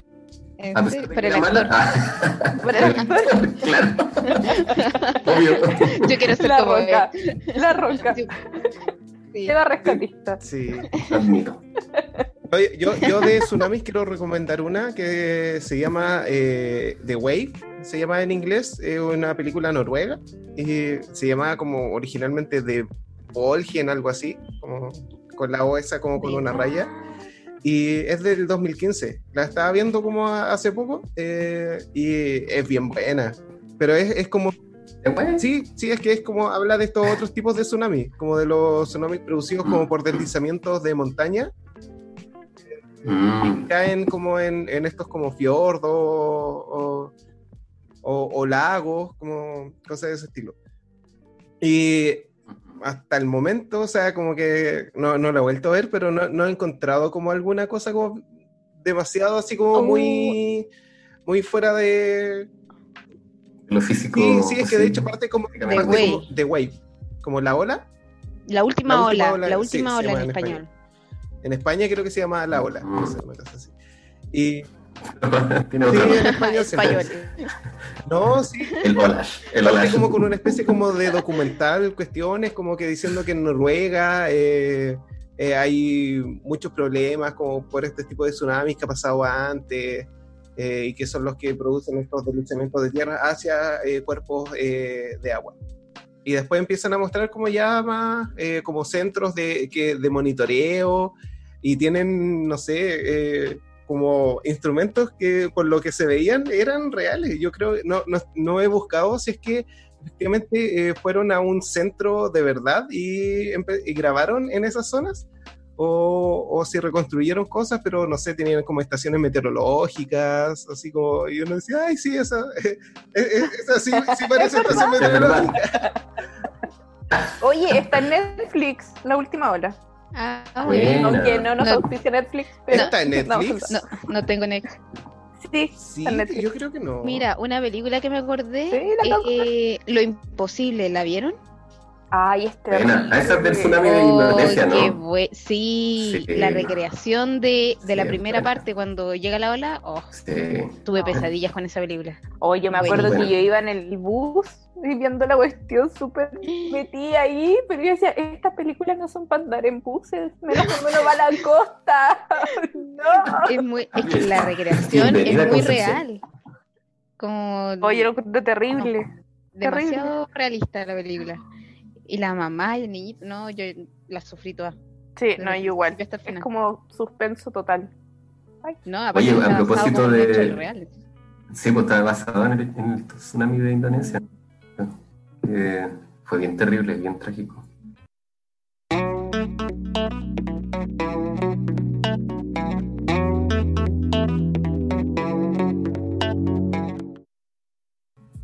A propósito de tsunami, eh, Ay, bueno, el- Ay, no. no, nada terrible. ¿Qué va a Oh. decir ahora? Ay, no. No, no, eh, quería rememorar un poco el, el tsunami del 2010 porque hablamos como del terremoto solamente. Eh, pero al final, en general, más allá del terremoto, lo que genera el mayor daño es solo el tsunami, que vienen acompañados de los terremotos. Que Claro. todos los terremotos generan tsunami, solo algunos, en algunos casos. Eh, y bueno, que, que sea una magnitud tan grande hace que, en este caso, haya generado eh, el tsunami que generó, que fue bien grandote. Y bueno, los lugares que, que hubo más daño, donde digamos como la ola alcanzó mayor altura, fue en, en Constitución y en, en Tirúa. Sí, ahí a unos 25 metros más o menos. Fíjense una olita de 25 metros. Pero en Tirúa creo que no murió nadie, ¿o no? ¿Era ahí? Ah, es que claro, ahí hay, una, hay un secreto bien mágico, bien místico. Porque en Tirúa, ancestralmente, eh, por la cultura mapuche, la gente sabía que cuando temblaba, eh, se tenían que ir hacia el cerro, tenían que evacuar. Eso se pasó de tradición en tradición. Entonces, claro, la cultura como era en Tirúa, la, la cultura mapuche es bien fuerte, toda la gente sabía que si temblaba bien fuerte en la costa, entonces tenían que evacuar hacia el cerro. Y esa, digamos, como cultura mapuche permitió que, o no permitió, falleció, permitió que no hubiesen eh, fallecido. Sí, eh, bien como mágico en ese sentido. Sí, so- sobre todo Porque por- en el fondo la cultura te hace valer como y te, te protege. Eh, eh, Y en eh, real- es que eso pasa como en, en- en los grupos sociales, pues se supone que como Mm. especie nos vamos pasando los conocimientos para poder sobrevivir. Y pero de repente nosotros como sociedad, ya con Google, ni siquiera con eso sobrevivimos. Sí, sí. Una Que- vez más, Darwin. Darwin, Selección natural. Sí. sobre todo con los niñitos del 2000, esa generación Z, no sé cómo van a sobrevivir. Esos niñitos. Esos niñitos yo no sé qué les va a pasar. Selección natural. Sí. Todos los Oh. niños ¿Cuál? 2000. En- me acuerdo que en Pichilemu hubo un caso de unos cabros que estaban como. Se fueron a la playa y unos videos en internet, loco ahí en, en plena playa, leseando, y hay un loco que se estaban medio borracho y se cayó al mar. No sé, no sé si estará vivo ese cabro hoy en día. Selección natural. tsunami, pero todo lo que hizo durante el, digamos, como el post-terremoto, de- durante el periodo de, tsunami, digamos, eh, era estar ahí como al lado de la playa, en vez de evacuar, entonces como y borracho. Sí, probablemente la por eso, haya actuado. na- nadie le, nadie le contó, nadie le traspasó los conocimientos ancestrales de terremoto, corre. Exacto, exacto. Sí. Bueno, y en- eh, durante el Maule, durante el terremoto del Maule, no sé si ustedes se acuerdan, pero eh, en general los maremotos son como la olita, ¿cierto? Que se producen en las alzas de marea y entra una ola grandota. Y después no es uno- solo una ola, sino que son varios trenes de ola. Entonces entra una, entra otra, y no necesariamente la primera es la más grande, sino que puede venir la más grande, no sé, una hora, dos, una hora después. Eso puede pasar. Pero en Eso dijo la Bachelet. La Bachelet dijo, no, sí, una marejada fuerte nomás. claro, y eso dijo.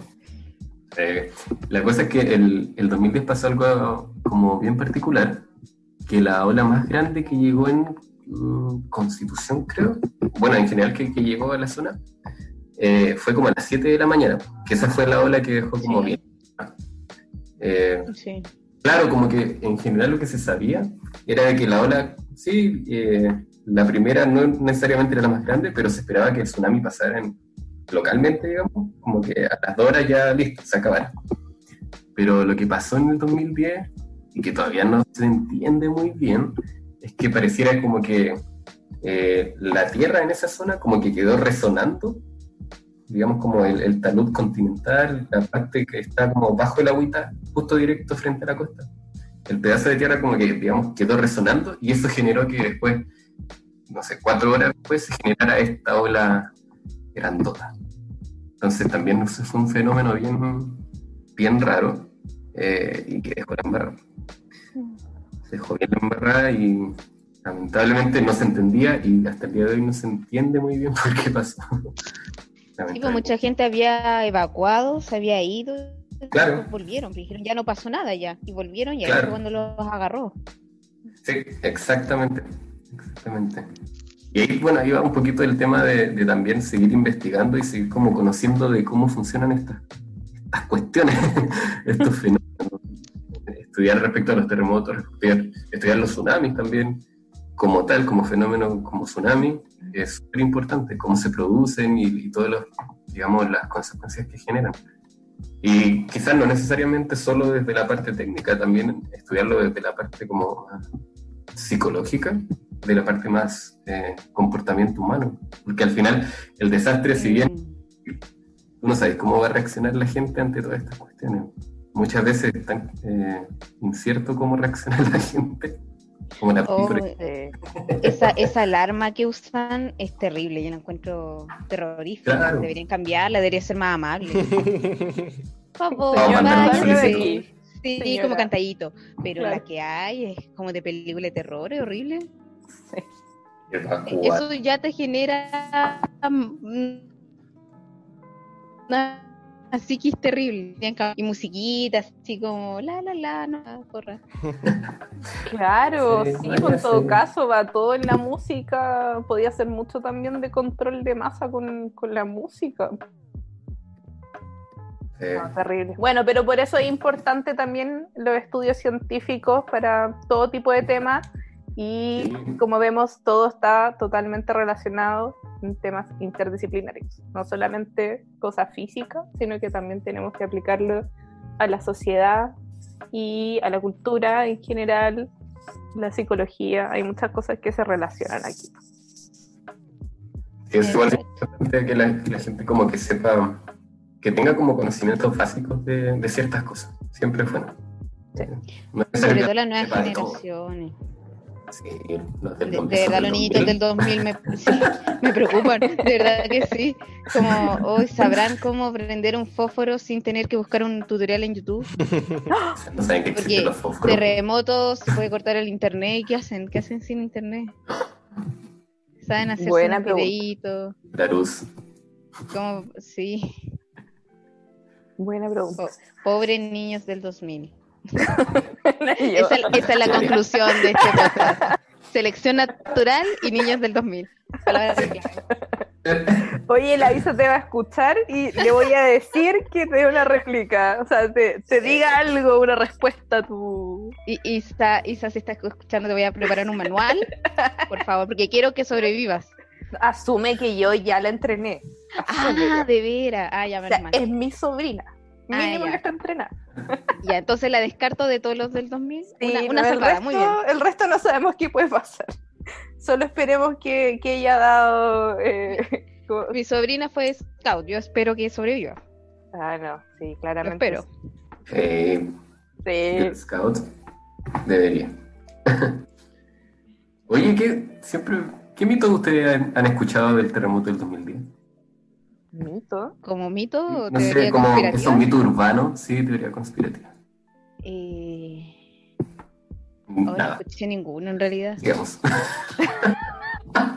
Pero, pero sí, sí mi abuela, mi abuela contó, o sea, le contó a mis papás porque ellos fueron al sur, que cuando ellos estaban, bueno, cuando salieron de la casa cuando se les cayó, estaban en la noche, dijeron que vieron como unas luces salir como de los cerros. Ella lo describía como luces, y decía, pero eran bengalas, eran helicópteros, y decía, no, eran como luces. Y que mucha gente en Cofquecura, si hay alguien de Cofquecura que no esté escuchando, decían allá en el pueblo que cuando se devolvieron algunos después de haber huido y volvieron a la playa, veían gente caminar sobre el mar, con unas personas, no sé, unas 10 o 7 personas, o figuras humanas. Eran como figuras humanas muy largas y altas eh, caminando. Ay, no te creo. Te juro, y es como un es como una, un mito que escuché de allá. Oye, Y para no mí solo- eso sería terror máximo. mucha gente me lo ha dicho y lo he escuchado en otras personas que he escuchado en otros podcasts que hablan también del terremoto, el, lo mismo, Ay, la misma historia y, y no se relacionan como entre ninguno, entonces hay que ir como muy metida con eso, no sé qué, qué será.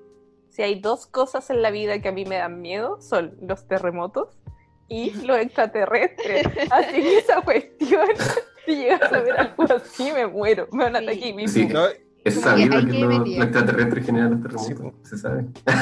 Ah, no, yo, yo lo único Oye, que igual he había escuchado, escuchado cosas así. pero ese es como el rumor más grande que he escuchado en esa zona, de Ay, varias personas familiares y gente que no conozco y gente que escucha un podcast así como muy desconocidos que hablan de lo mismo, así como, uy, mi abuelo dijo lo mismo, que Ay, qué heavy, me muero. Yo nunca había escuchado eso. No, yo. Real. No me muero. recopilar las historias. Yo lo único que había escuchado era que como que que es como muy teoría conspi- conspirativa, que era esto del HARP, Ah, Ah, Ah, sí. que Sí, eso es famoso. teoría conspirativa total. sí, pues, que al final porque el HARP sí existe, pero es para es una cosa de estudio, no tiene nada que ver con, Sí. con- no, no tiene la energía suficiente ni en que se pudiera como para generar un terremoto, es como no bajo ningún motivo. Y además existieron los terremotos de antes de Estados Unidos. Claro, antes del HARP. Siempre, toda la vida. Claro. Claro. Ahí está la razón de los extraterrestres. pues. Yo Los extraterrestres yo de había escuchado- maya. me convencen más los Sí. extraterrestres que... Qué miedo. Oye, de hecho, igual había escuchado cosas así como que se habían visto luces, como estos Foo Fighters, no sé, las pelotitas Sí. de luces, como, Sí, eran pelotitas de luces. como No, en hay, el- una- hay un fenómeno supuestamente que, que dice con la, la liberación, claro, la- esta como luces durante los terremotos. Y Claro. Como que hay gente que lo trata de explicar y que sí tiene cierto sentido, pero al final no, digamos, como no termina de cerrar. No, no hay una explicación como completa al fenómeno.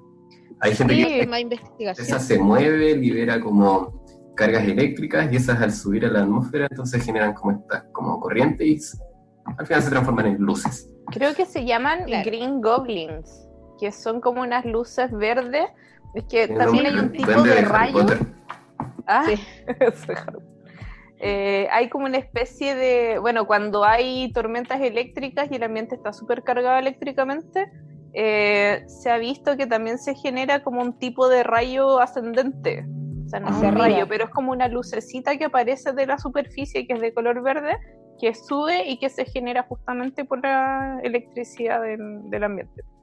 Claro, cuando fue el terremoto de México, mucha, mucha gente subió videos de esos y ahí Sí. salieron Mm. algunas personas explicando que en realidad era como la energía que se estaba liberando, que no, no Sí, ovnis. tiene que haber algún efecto. pues, O sea, yo creo como estamos en un sistema Sí. cerrado aquí. Sí, pues, todo. O sea, se mínimo que.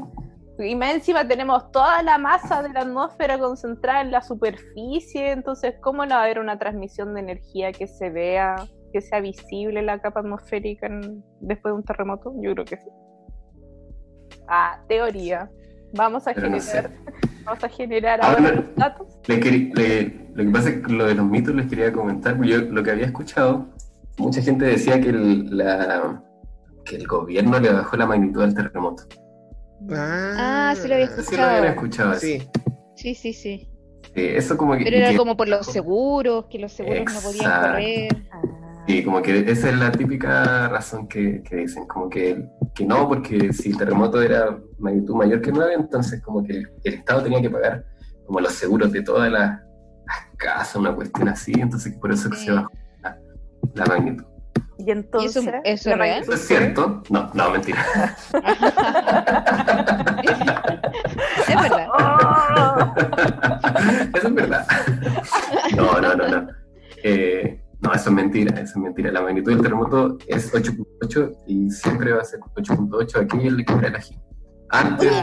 Me quedó una duda a todo esto. Cuando tú Uh. estás hablando, Seba, de la recurrencia de los como cierta periodicidad de 300 años, el terremoto de Valdivia tuvo uno anteriormente hace 300 años en la misma zona. sí, en el 1500. Ah, Oh, Eh, ahí, ahí son 400 años de recurrencia. uf. Ay Dios. Es que depende de la zona. Eh, no todas las zonas tienen los mismos periodos de recurrencia. claro. Sí, en el caso de la zona central se estima que son 300 años. Pero hay otras zonas que tienen 400, otras se estima que son 500, pero sigamos, digamos son cientos de años.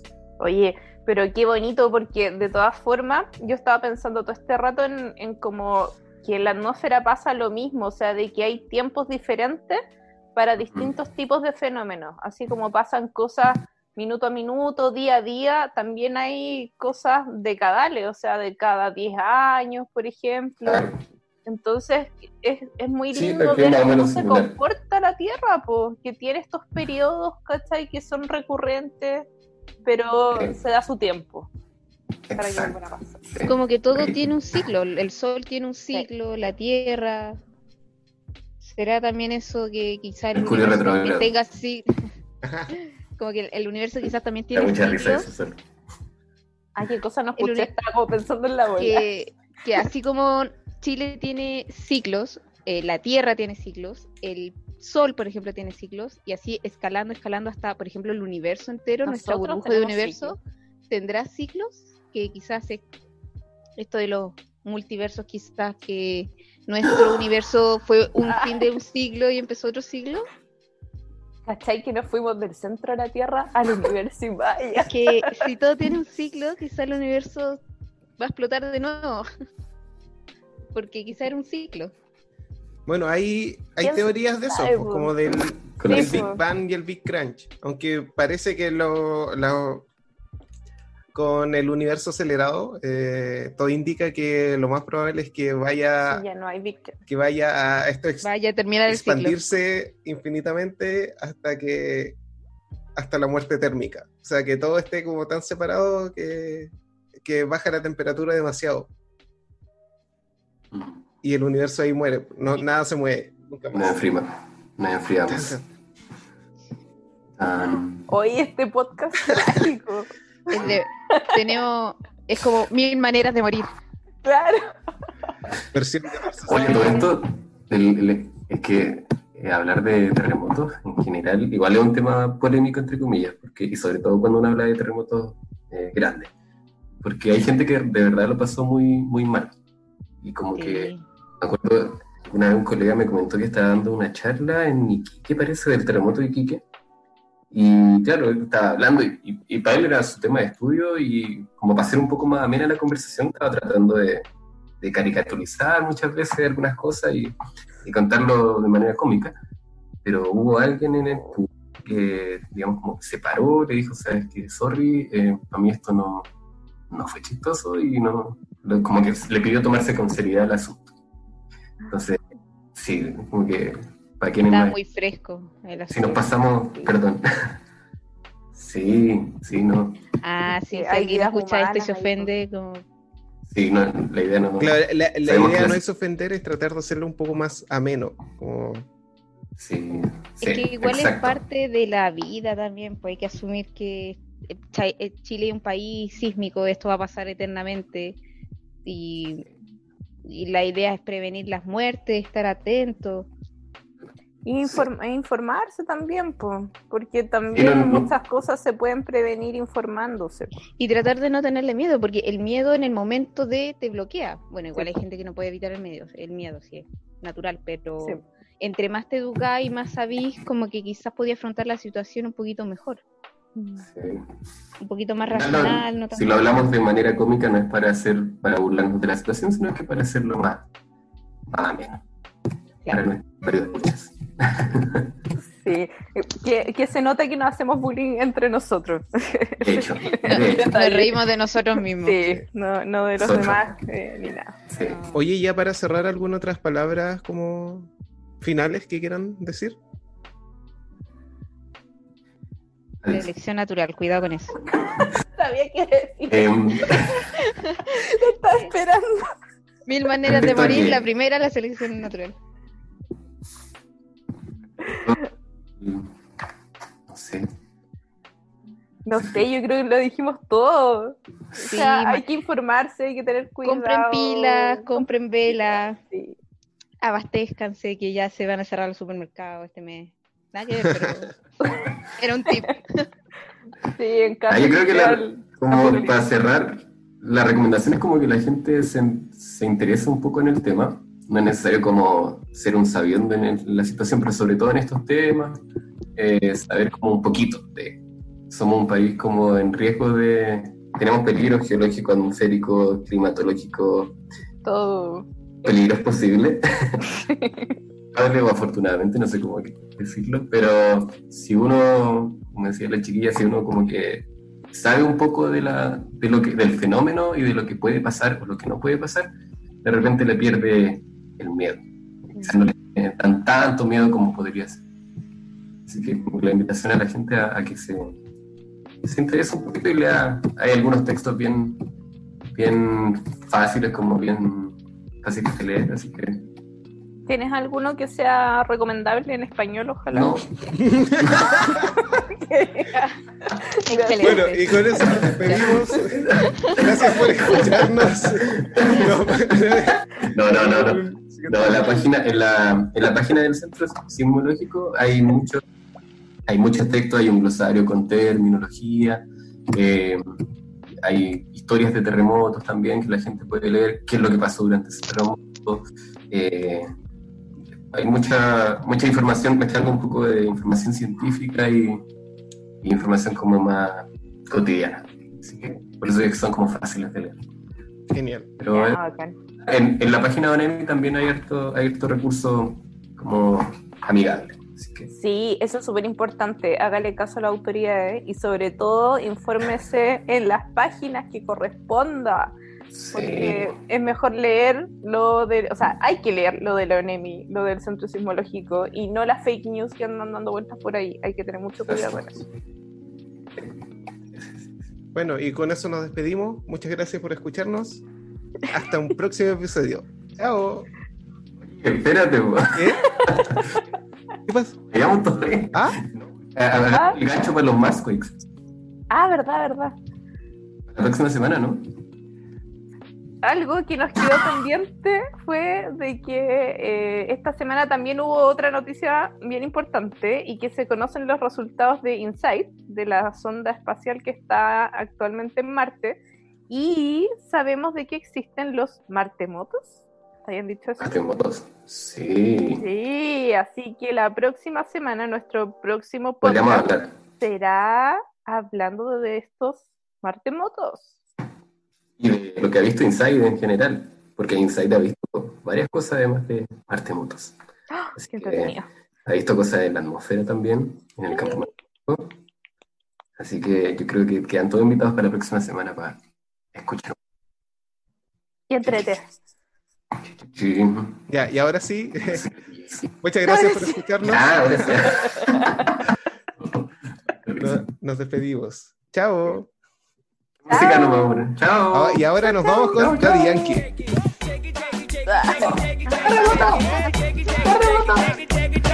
Tú la ves, cómo hace lo suyo, tú la ves. La zona destroza, que esto es otra cosa. Esto es para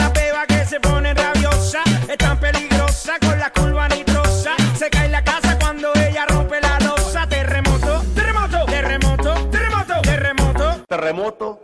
que remeció la tierra bajo nuestros pies. Y por el marepoto, voto, voto, voto, voto, voto, voto, voto, voto, voto,